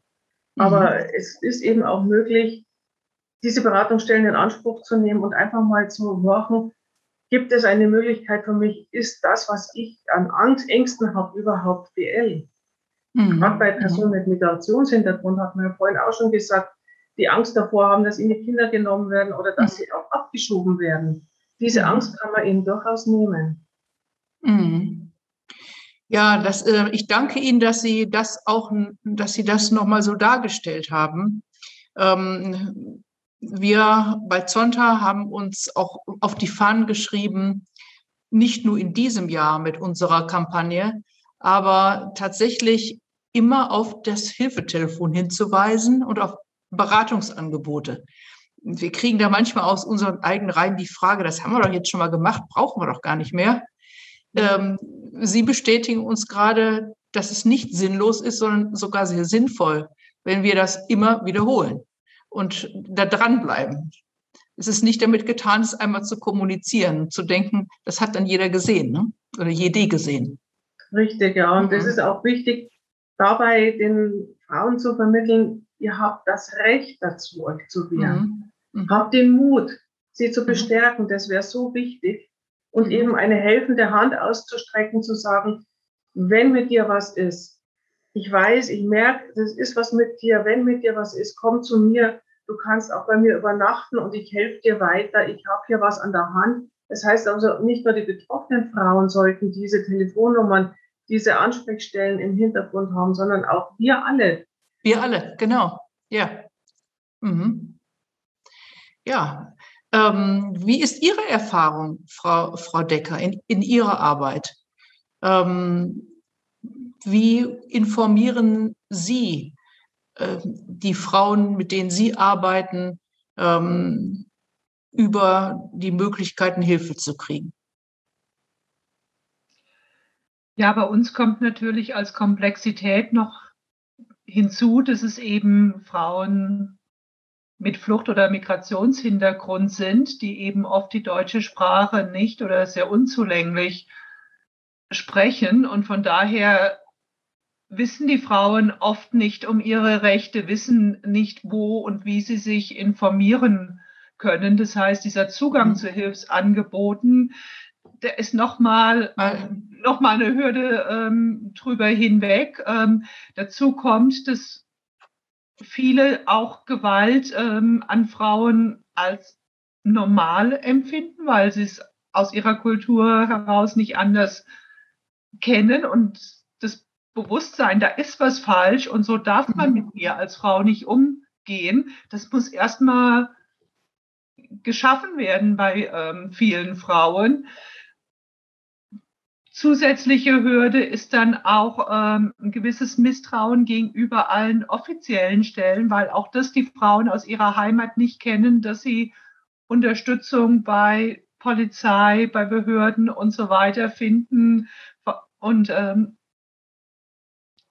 da deutlich zu machen, das ist bei uns anders, ist eine Herausforderung. Und da sind eben diese informellen Netzwerke sehr, sehr wichtig, wenn eine Frau eben vorm Kindergarten steht und ähm, die Kleine abholen will und mit einer anderen Mutter ins Gespräch kommt, wenn dann eben Informationen fließen, da oder da mhm. kannst du dich hinwenden, da wird dir geholfen, ähm, das ist so wichtig und so kommen auch tatsächlich ähm, sehr viele Frauen zu uns, weil sie eben oft diese offiziellen ähm, Wege scheuen.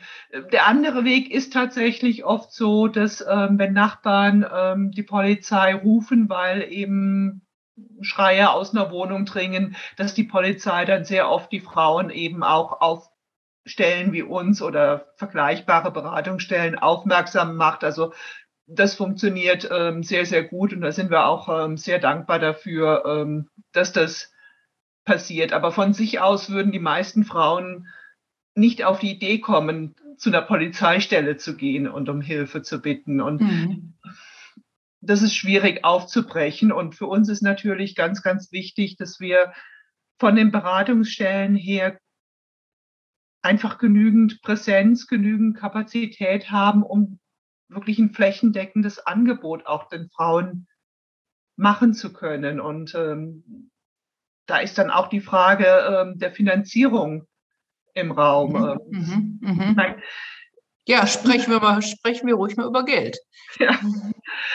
Ich meine, das sind natürlich eben hauptsächlich ähm, Personalkosten. Ähm, das mhm. sind ähm, Sozialarbeiterinnen, die die mhm. Frauen beraten, die bezahlt werden müssen. Das ist bei uns, das ist sicher auch bei allen anderen Fachberatungsstellen der mit Abstand größte Kostenblock. Aber wenn ich nach außen gehe zu ähm, Institutionen, zu Stiftungen und so weiter, dann ist oft der erste Satz, also Personalkosten, die forder, fördern wir nicht. Nicht. Mhm. Mhm. Und ähm, ich glaube, da brauchen wir ein anderes ähm, Bewusstsein, was ist das, was wir für die Frauen ja. wirklich leisten. Und ähm, auch der Staat ist da natürlich in der Verantwortung, sowohl die Fachstellen als auch die Schutzhäuser entsprechend zu fördern. Und Dazu hat sich ja Deutschland auch in der Istanbul-Konvention ähm, verpflichtet. Ähm, bei der Umsetzung ist sicher noch Luft nach oben.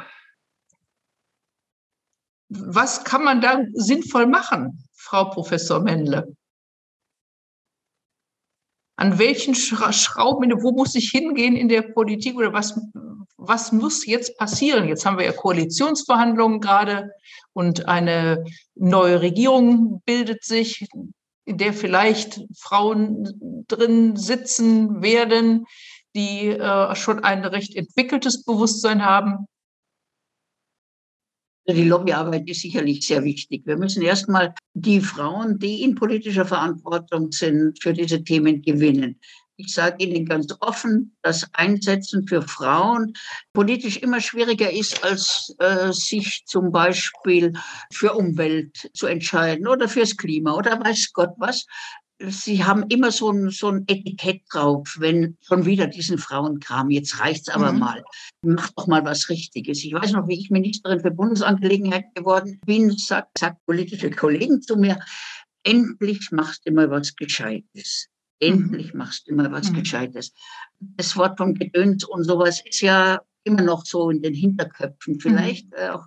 Und also die, die Angelegenheiten von Frauen werden nicht sehr ernst genommen. Und ich habe noch Zeiten erlebt, wo, als man auftrat und für Finanzierung von Frauenhäusern auftrat, einem Kollegen entgegengehalten, das sind doch Freudenhäuser. Äh, also derartige Auffassungen sind schwierig. Deswegen muss man auch die Frauen unterstützen, die sich diesen Anliegen annehmen, die wirklich zu Verbündeten machen und äh, positiv begleiten. Äh, mhm. Die Politikerinnen müssen schauen, dass sie Mehrheiten gewinnen, auch bei ihren Kollegen. Da gibt es durchaus viele, die die Notwendigkeit einsehen. Ein bisschen Problem ist immer, dass es die verschiedenen Verantwortlichkeiten gibt. Die einen, die die Gesetzgebung machen und die mhm. dann mhm. äh, auf der, durch den Föderalismus, aber auch die kommunale Selbstverwaltung äh, werden natürlich äh, Verantwortlichkeiten sehr stark nach unten verlagert. Häufig ist nicht immer mit gesetzlicher Regelung verbunden, dass auch die finanziellen Mittel bereitgestellt werden. Und zwar ist jetzt von in Bayern her ist es gesetzlich verankert, äh, dass wenn eine Aufgabe nach unten delegiert wird, äh, die Gemeinden auch die Gelder dafür bekommen sollen. Aber in ausreichendem Maße ist es sicherlich nicht, nicht da. Also es ist schwierig und äh, auf der kommunalen Ebene müssen Sie immer entscheiden, wem gebe ich, wenn ich ein, ein beschränktes Budget habe, der bekommt weniger oder mhm. wo liegen, wo liegen meine mhm. Schwerpunkte. Und nachdem Frau Greinwald anwesend ist, kann die mir sicherlich recht geben, wie schwierig es ist, in einer kleinen Gemeinde, die äh, unter 10.000 Einwohner hat, die Entscheidungen zu treffen für soziale Aufgaben, die nicht so im Vordergrund stehen, die auch negativ belegt sind. Mhm. Da ist es nicht sehr einfach und da braucht es auch auch mal auch die Unterstützung von Vereinen, von Verbänden wie Zonta, wie dem Bayerischen Frauenrat. Und all diese Organisationen müssen entsprechend eintreten. Also Lobbyarbeit ist, ist sicherlich äh, ganz, ganz entscheidend und äh, eben die Öffentlichkeit dafür äh, zu mhm. gewinnen. Mhm. Ich denke, dass die ähm, ja, wie man früher den siebten Sinn oder so etwas in den öffentlich-rechtlichen Medien gehabt hat, äh, auch durchaus so Spots nicht unentscheidend sind, äh, die vielleicht eine derartige Problematik, eine derartige Gewaltproblematik auch mal in mhm. den mhm. Mittelpunkt äh, mhm. stellt.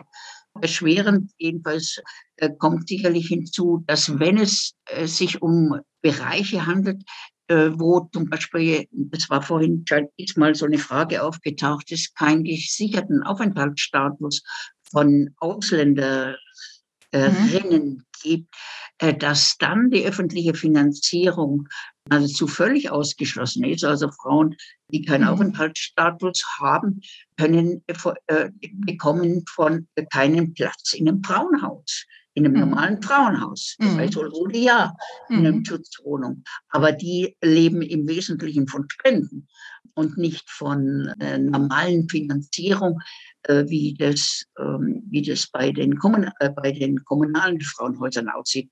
Äh, dann kommen, ist es ja auch immer noch notwendig, wenn Frauen misshandelt werden oder wenn Frauen zum Beispiel aus der Prostitution aussteigen wollen und sowas, dass sie nicht unbedingt äh, dort unterkommen und unterkommen wollen, wo sie bisher gearbeitet haben, wo sie bisher gelebt haben, wo sie ganz nah an dem Familienverband äh, sind, Zwangsheirat oder so etwas woanders hin wollen, dann werden, müssen Gemeinden Kosten übernehmen äh, mhm. für äh, Persönlichkeiten, die gar nicht in ihrem äh, Zuständigkeitsbereich leben. Mhm. Da bräuchten wir auch eine Flexibilisierung, dass da auch ein Ausgleich äh, intern zwischen den Kommunen, aber auch zwischen den Ländern, einzelnen Bundesländern stattfindet. Mhm. Also da ist, da sind so viele kleine Hürden da, die mhm. zu überwinden sind, aber eben äh, mit äh, Gleichstellungsbeauftragten, mit Frauenbeauftragten äh, aus den verschiedenen Gremien heraus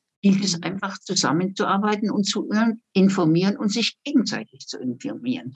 Mhm. Aber auch deutlich machen, äh, dass sich unsere Gesellschaft inzwischen so gewandelt hat und unsere Gesetzgebung sich auch gewandelt hat, ähm, mhm. dass ähm, Tatbestände, die noch vor 20 Jahren ähm, nicht bestraft worden sind, heute bestraft werden und äh, kriminell sind. Mhm. Also äh, nicht es geht nicht nur Verbündete zu suchen, sondern auch äh, Möglichkeiten zu finden, ähm, äh, zu informieren, ganz breit zu informieren und auch äh, diejenigen zu diskreditieren, die sich an sowas nicht halten. Also, mhm. es, sind viel, mhm. äh, es ist vielfältig, aber, mhm. aber wahnsinnig mühsam, mhm. ganz, ganz mühsamer äh, Prozess. Ja, also Sie sagten gerade oder wiesen auf Vorschriften hin und eigentlich begrenzende oder vielleicht auch fehlende Möglichkeiten, die sich irgendwo bereits niedergeschlagen haben, sei es in Gesetzen, sei es ja äh, in, ähm, ja, in Anleitungen, wie man mit Budget umzugehen hat. Also da ist sicherlich auf so einer Ebene noch ganz viel Bedarf. Das bringt jetzt auch nicht unbedingt viel mehr Geld. Aber, aber bleiben wir trotzdem indirekt nochmal beim Thema Geld.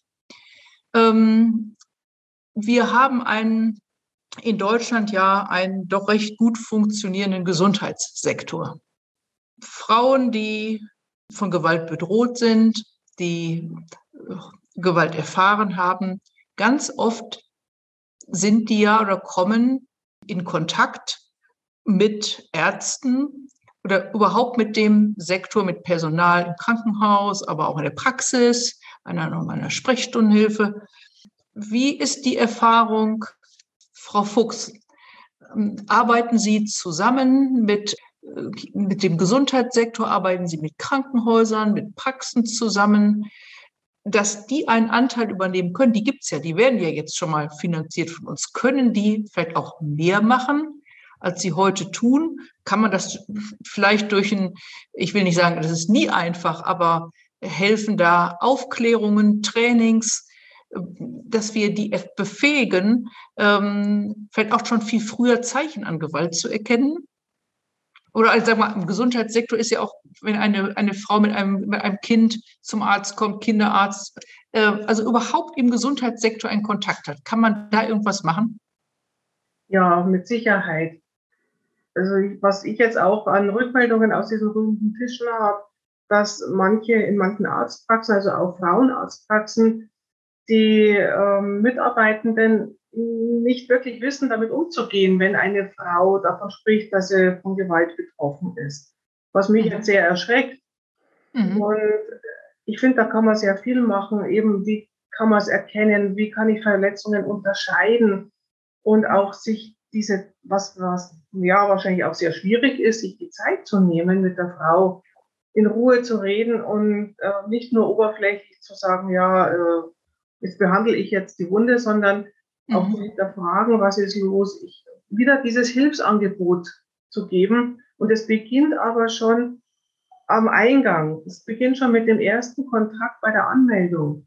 Wie sensibel wird damit umgegangen? Wie, wie werde ich wahrgenommen als betroffene Frau? Und wie fühle ich mich aufgenommen oder aufgehoben?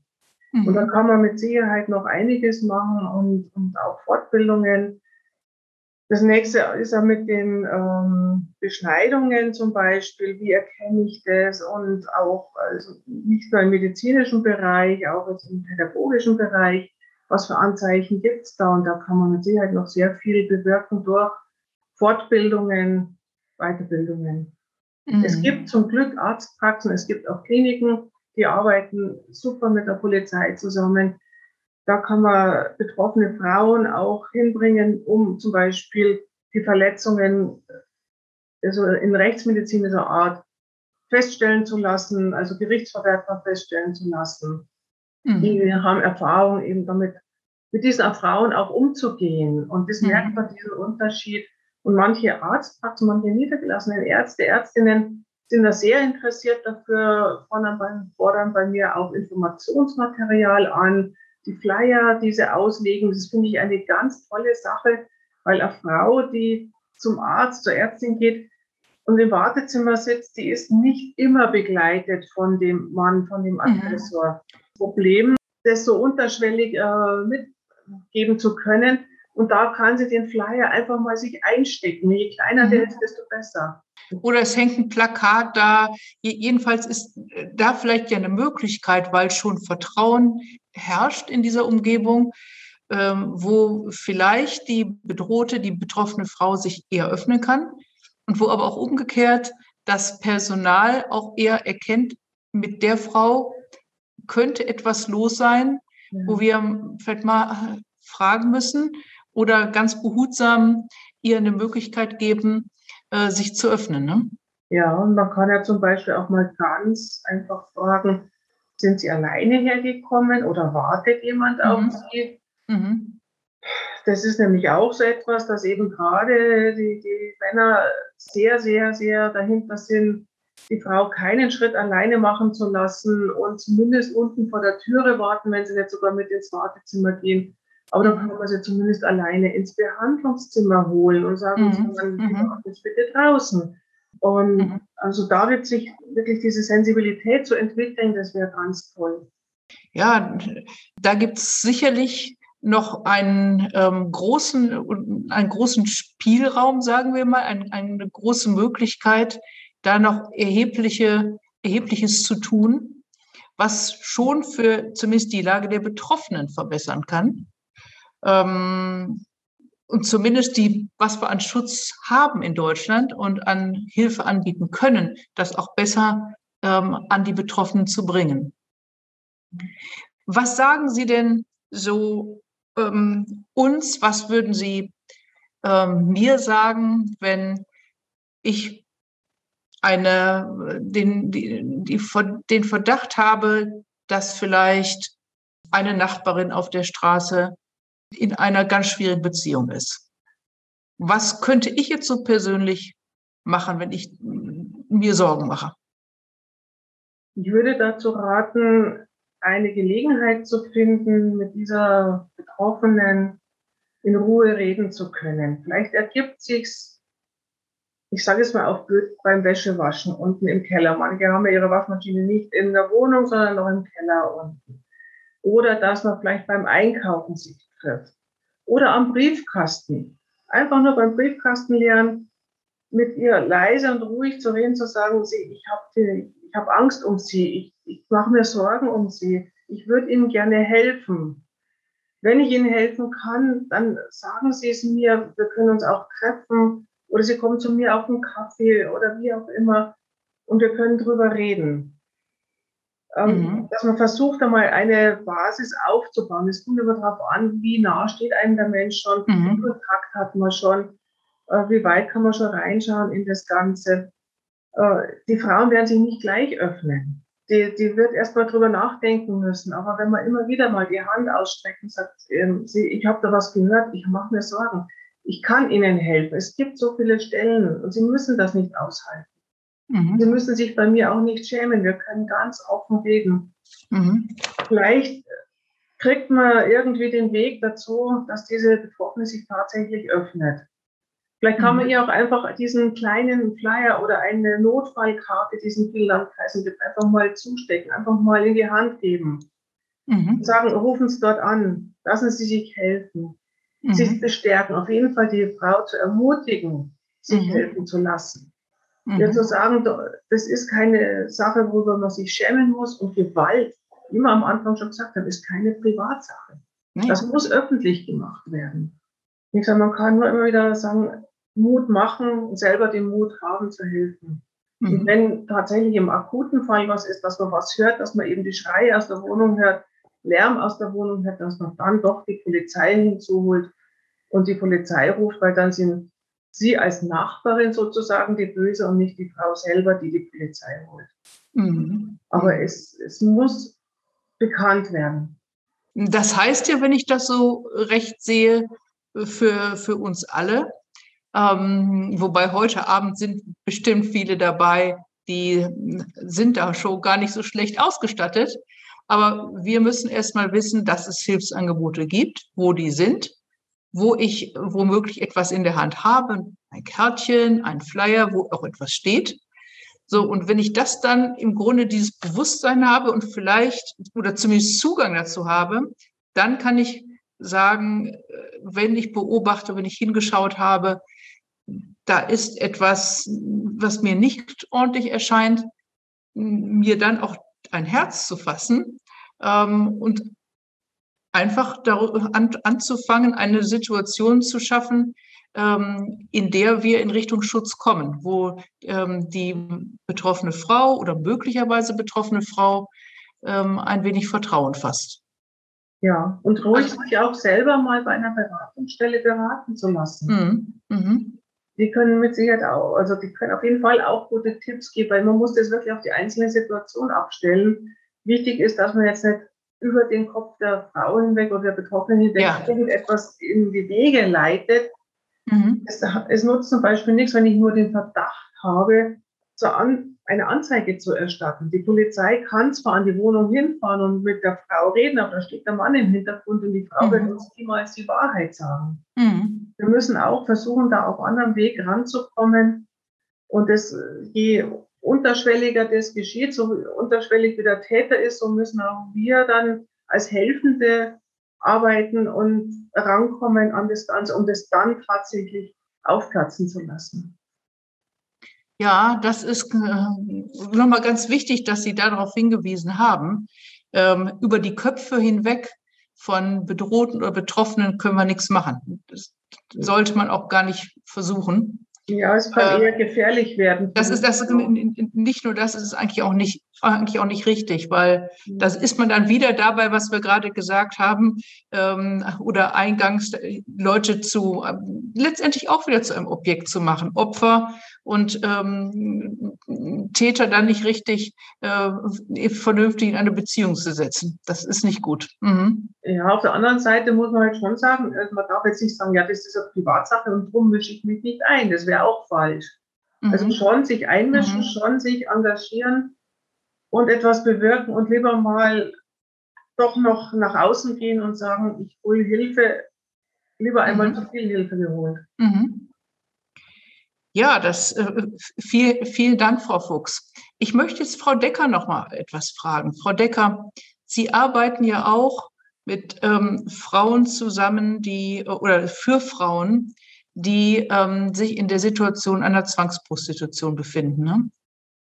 Kann man dort präventiv helfen, ähm, wenn die Frauen ähm, vielleicht im Ausland, ich nenne, nenne, es mal so, angeworben werden? Äh, oder was, was kann man tun, damit Frauen in eine solche Situation nicht geraten?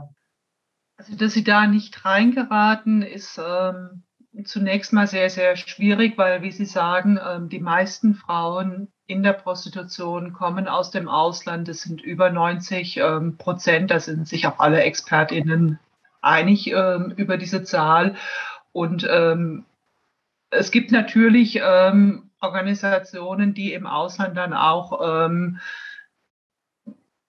Aufklärungsarbeit machen, in die Schulen gehen und so weiter, ähm, um da präventiv zu arbeiten. Aber das ist natürlich ähm, sehr schwierig ähm, abzudecken. Äh, was wir überlegen müssen, ist eben, was können wir hier tun für mhm. diese Frauen, ähm, für Opfer von Menschenhandel, für äh, Frauen, die in Zwangsstrukturen sind. Und das können, können richtige physische Gewalt sein, das können aber auch ökonomische mhm. Zwänge sein. Mhm. Dieser mhm. Frauen eben ja auch ähm, Familie, Kinder im Heimatland ähm, unterstützen wollen und einfach keine Alternative sehen. Und da brauchen wir ähm, vernünftige Programme, die diesen Frauen einen Ausweg geben. Und deshalb unterstützt Solvodi das ähm, sogenannte nordische Modell, was eben aus verschiedenen Säulen besteht, zum einen, dass eben diejenigen, die von Prostitution profitieren, seien das ähm, Zuhälter, Bordellbesitzer, aber auch ähm, Freie sanktioniert werden. Aber auf der anderen Seite dann genauso wichtig vernünftige Ausstiegsprogramme für die Frauen, um den Frauen eine Alternative zu geben, weil wie gesagt, das sind oft auch ähm, massive ökonomische Zwänge. Mhm. Mhm dahinter und sie müssen den Frauen eine Alternative geben, damit die ähm, einen Ausstieg schaffen können. Und mhm. natürlich, und das ist die dritte Säule, gesellschaftlicher Bewusstseinswandel. Mhm. Wenn ich das Gefühl habe, ähm, es ist ganz normal, dass ich eine Frau kaufen, benutzen darf, dann werde ich nie dieser Frau mit Respekt begehen und dann ähm, führt es dazu, dass Gewalt an Frauen als ähm, mhm. Kavaliersdelikt angesehen wird. Also mhm. dieses Frauenbild, das strahlt dann aus in mhm. viele Bereiche der Gesellschaft. Mhm. Das ist dann nicht nur auf Prostitution beschränkt, mhm. sondern es strahlt aus. Und meine Hoffnung ist, dass da mit Debatten wie MeToo ähm, so langsam ein Umdenken ähm, stattfindet, dass wenn an zu einem anderen Frauenbild kommen, Frauen in ihrer Würde wirklich wahrnehmen und achten und dann eben solche Missstände in der Gesellschaft dann auch ähm, ja nicht mehr toleriert werden. Wenn Sie so zum Schluss, äh, Frau Decker, sagen würden, was ist für Sie, Sie haben das ja gerade schon durchaus angedeutet, was ist für Sie, ähm, was passieren muss in dieser Gesellschaft, eine Priorität im Moment? Was sehen Sie? Also im Prostitutionsbereich sicher ein Umdenken, nordisches Modell, wie ich eben ja. schon gesagt habe. Ähm, dann für mich auch ganz, ganz wichtig, ähm, die spezielle Rolle von Migrantinnen und vor allen Dingen ähm, Frauen mit ungesichertem Aufenthaltsstatus ähm, mhm. in den Blick zu nehmen. Wir mhm. haben eben lange über die Rolle gesprochen, ähm, was kann im Gesundheitswesen passieren. Und mhm. da würde ich allem auch voll zustimmen. Nur viele unserer Klientinnen, die kommen ja gar nicht erst zum Arzt oder in die Klinik, weil die haben keine Krankenversicherung. Oder wenn mhm. sie eben in die Klinik gehen und sich behandeln lassen, dann erfolgt eine, und sie haben keinen Aufenthaltsstatus, erfolgt eine Meldung an die Ausländerbehörde. Das muss die Klinik machen. Ähm, will ich mhm. denen auch nicht zum Vorwurf machen, aber das ist problematisch, weil dann eben Frauen auch mit schwersten Erkrankungen sich einfach nicht trauen, zum Arzt oder ins Krankenhaus zu gehen. Also da müsste sich ganz, ganz viel ändern, dass die Frauen mehr Zugang zu diesen Strukturen bekommen und mhm. eben, dass es eben für Opfer von Gewalt wirklich äh, leichter wird, einen äh, gesicherten Aufenthaltsstatus bei uns zu bekommen. Ja, ich danke Ihnen. Frau Fuchs, was ist für Sie ganz wichtig und was muss angegangen werden? Ja, ich möchte gleich noch einhaken zu dem, was Frau Dr. Decker gesagt hat mit dem Aufenthaltsstatus. Ähm, bei vielen Migrantinnen ist ja der Status abhängig vom Partner. Mhm. Und die haben dann Angst, abgeschoben zu werden. Aber häusliche Gewalt ist explizit ein Grund, dass sie dann einen eigenen Aufenthaltsstatus bekommen können. Also da, es tut sich was, aber es wird dringend notwendig, dass es auch wirklich umgesetzt wird und schneller umgesetzt wird. Das wollte ich bloß noch ergänzen. Dankeschön. Ähm, mhm. Ansonsten habe ich genau die gleiche Sichtweise. Für mich ist grundlegend das Rollenverständnis. Mhm. Das muss dringendst verändert werden zugunsten der Frau, zugunsten einer Gleichberechtigung. Solange wir das nicht zerbrechen, diese, diese Macht und diese Kontrollwut, muss ich schon fast sagen, der, der Männer, es geht ja bei dem Ganzen immer um Macht und Kontrolle. Mhm. Und solange Männer diese Rolle spielen und diese Rolle so verstehen, haben wir es ganz schwer, Frauen zu schützen, vor Gewalt zu schützen. Mhm. Und dazu gehört für mich auch, dass den Mädchen, den Kindern schon vermittelt wird, dein Körper ist etwas wert, du bist etwas wert.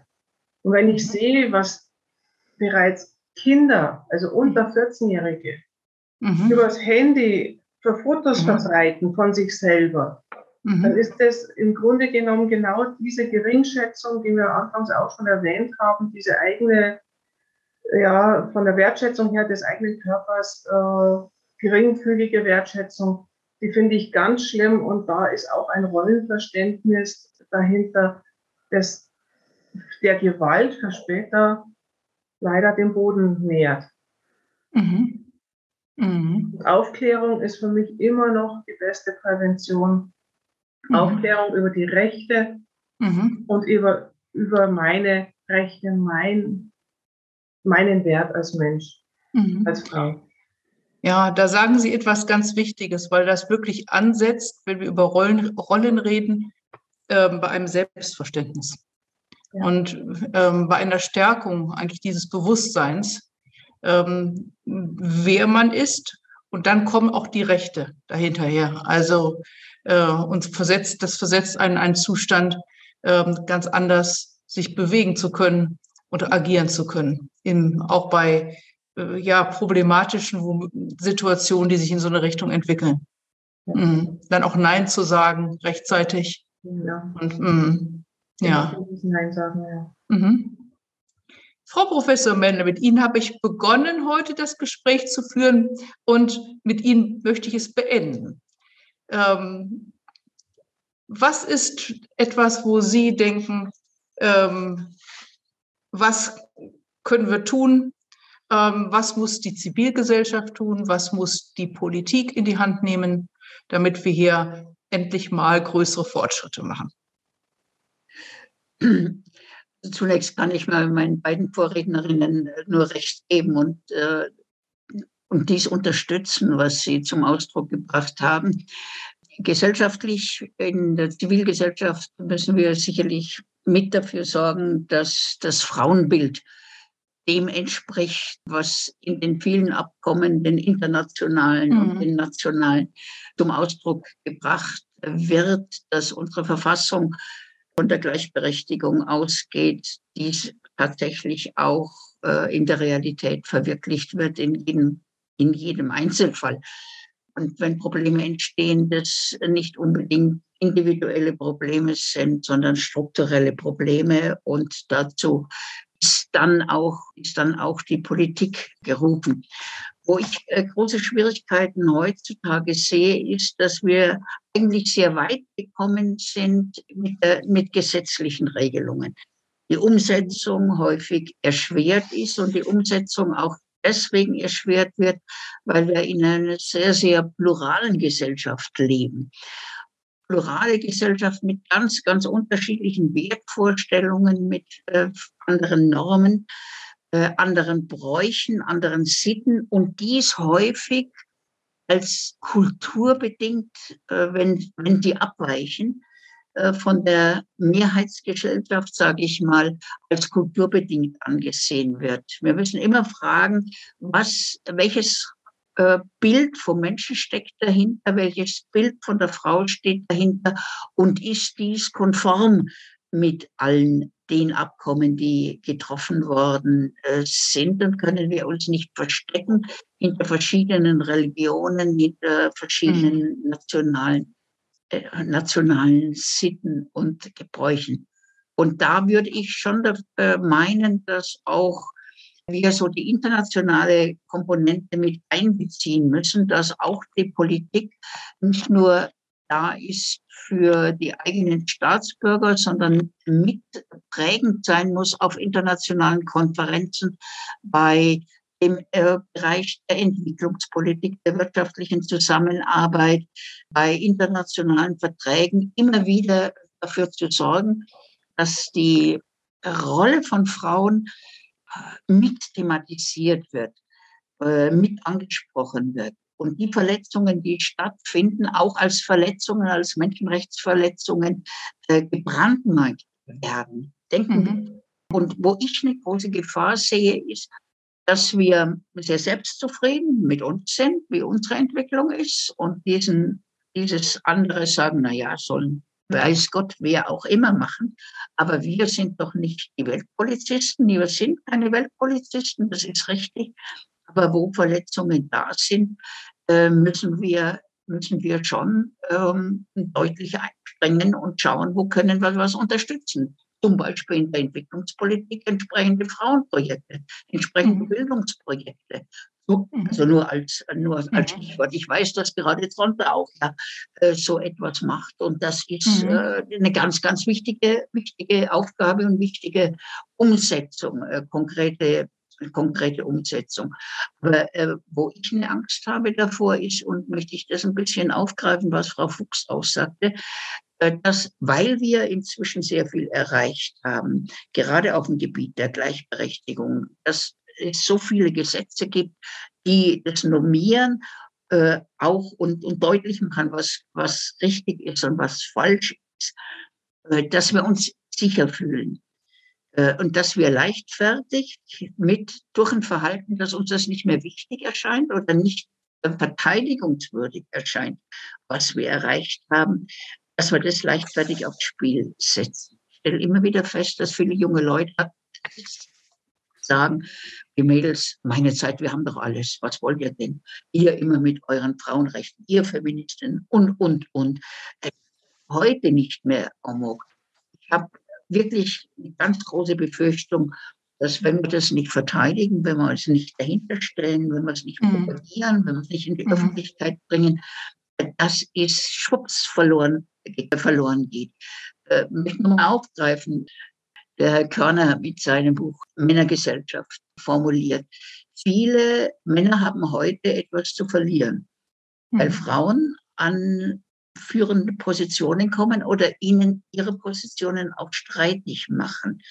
Und jede Position, die heute von einer Frau eingenommen wird, da muss ein, und vorher ein Mann war, muss einer muss darauf verzichten, freiwillig mhm. oder unfreiwillig. Mhm. Und da wehrt sich natürlich gibt es schon einen gewissen Widerstand mhm. dagegen. Also sowas wie, ich sag's mal, wie Frauenhass, mhm. ist etwas, was gesellschaftlich nie so greifbar war wie eigentlich, wie eigentlich heute. Äh, und das liegt auch an diesem Verdrängungswettbewerb, der hier stattfindet. Und ich kann nur alle jungen Frauen aufrufen, Mädels, verteidigt das, äh, was eure Großmütter und Mütter für euch erstritten haben. Jetzt meint nicht, das ist selbstverständlich. Ähm, Goethe hat mal gesagt, was du ererbt von deinen Vätern erwirbest, um es zu besitzen. Ja, und sagen, was du ererbt von deinen Müttern, was die erkämpft haben in langen, äh, langen, langen äh, Jahren. Ähm, erwirb auch dies, mache es selbstverständlich ja. für dich. Äh, sei dir dessen bewusst, dass das ein, ein Gut ist, das heute mhm. erreicht worden ist. Äh, sonst äh, besitzt ihr es nicht. Äh, sonst mhm. geht es wieder verloren. Also mhm. da habe ich ein kleines bisschen Ängste, wenn ich so mhm. an Influencerinnen und, und, und denke an, mhm. äh, dass sie was leicht, dass man was leichtfertig wieder aufgibt. Das ist nochmal, was Sie da sagen, ein äh, großer Appell an uns. Ähm, ich meine, wir sind, wie wir heute in dieser Runde zusammen sind, wir haben uns vernetzt. Wir haben versucht, wo finden wir Gleichgesinnte, die genauso unterwegs sind wie wir und wo können wir gegenseitig uns verstärken. Ähm, wo können wir aufnehmen Impulse, damit wir gemeinsam in die richtige Richtung marschieren. Und ich glaube, das bedeutet, dass wir ähm, tatsächlich gerade beim Thema Gewalt gegen Frauen, wir müssen da an einem Strang ziehen. Gemeinsam immer wieder, das geht nicht von jetzt auf gleich, dranbleiben. Es ist, wir haben vieles, was äh, wir heute besser wissen als vor zehn Jahren. Wir haben bessere ähm, Instrumente, Frau Fuchs. Auch nochmal vielen Dank für Ihre ganz praktischen ähm, Handreichungen, die Sie uns gegeben haben. Was sagt man äh, in Situationen? Was, wie verhält man sich? Aber wir kamen ja immer wieder dazu, ähm, wir müssen tatsächlich unheimlich ran an die Rollenbilder und an dieses Verständnis, was für eine Rolle neben Männer in der Gesellschaft war und was für Frauen. Und wir müssen die Gleichstellung haben. Im Übrigen auch, als Sie gerade ähm, Frau Professor Mendle erwähnten, Ausland. Ähm, wir wissen, unsere globalen Probleme können wir nur gemeinsam lösen. Und da müssen Frauen und Männer beide dran arbeiten. Und ähm, wir brauchen da unsere gesamten Kräfte. In diesem Sinne kann ich an uns alle hier nur appellieren. Bleiben wir dran, seien wir mutig, informieren wir uns, machen wir den Mund auf, zeigen wir Zivilcourage und haben wir weiter viel Energie zu arbeiten, dass Frauen gleichgestellt und ohne Angst vor Gewalt in Zukunft arbeiten können. Wir müssen zusammenarbeiten. Vielen, vielen Dank an Sie, an drei starke Frauen, mit denen ich sprechen durfte heute. Und vielen Dank nochmal ähm, an den Sonntagclub 5 Seenland, an äh, Charlotte von Bodelschwing und ihr Team und an die Evangelische Akademie Tutzing von meiner Seite. Ich bin sehr dankbar, dass ich mit Ihnen reden konnte.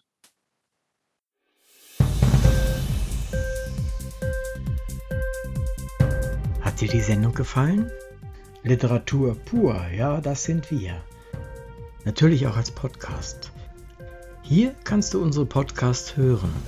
Anchor, Spotify, Apple Podcast, iTunes, Google Podcasts, radio.de und viele andere mehr.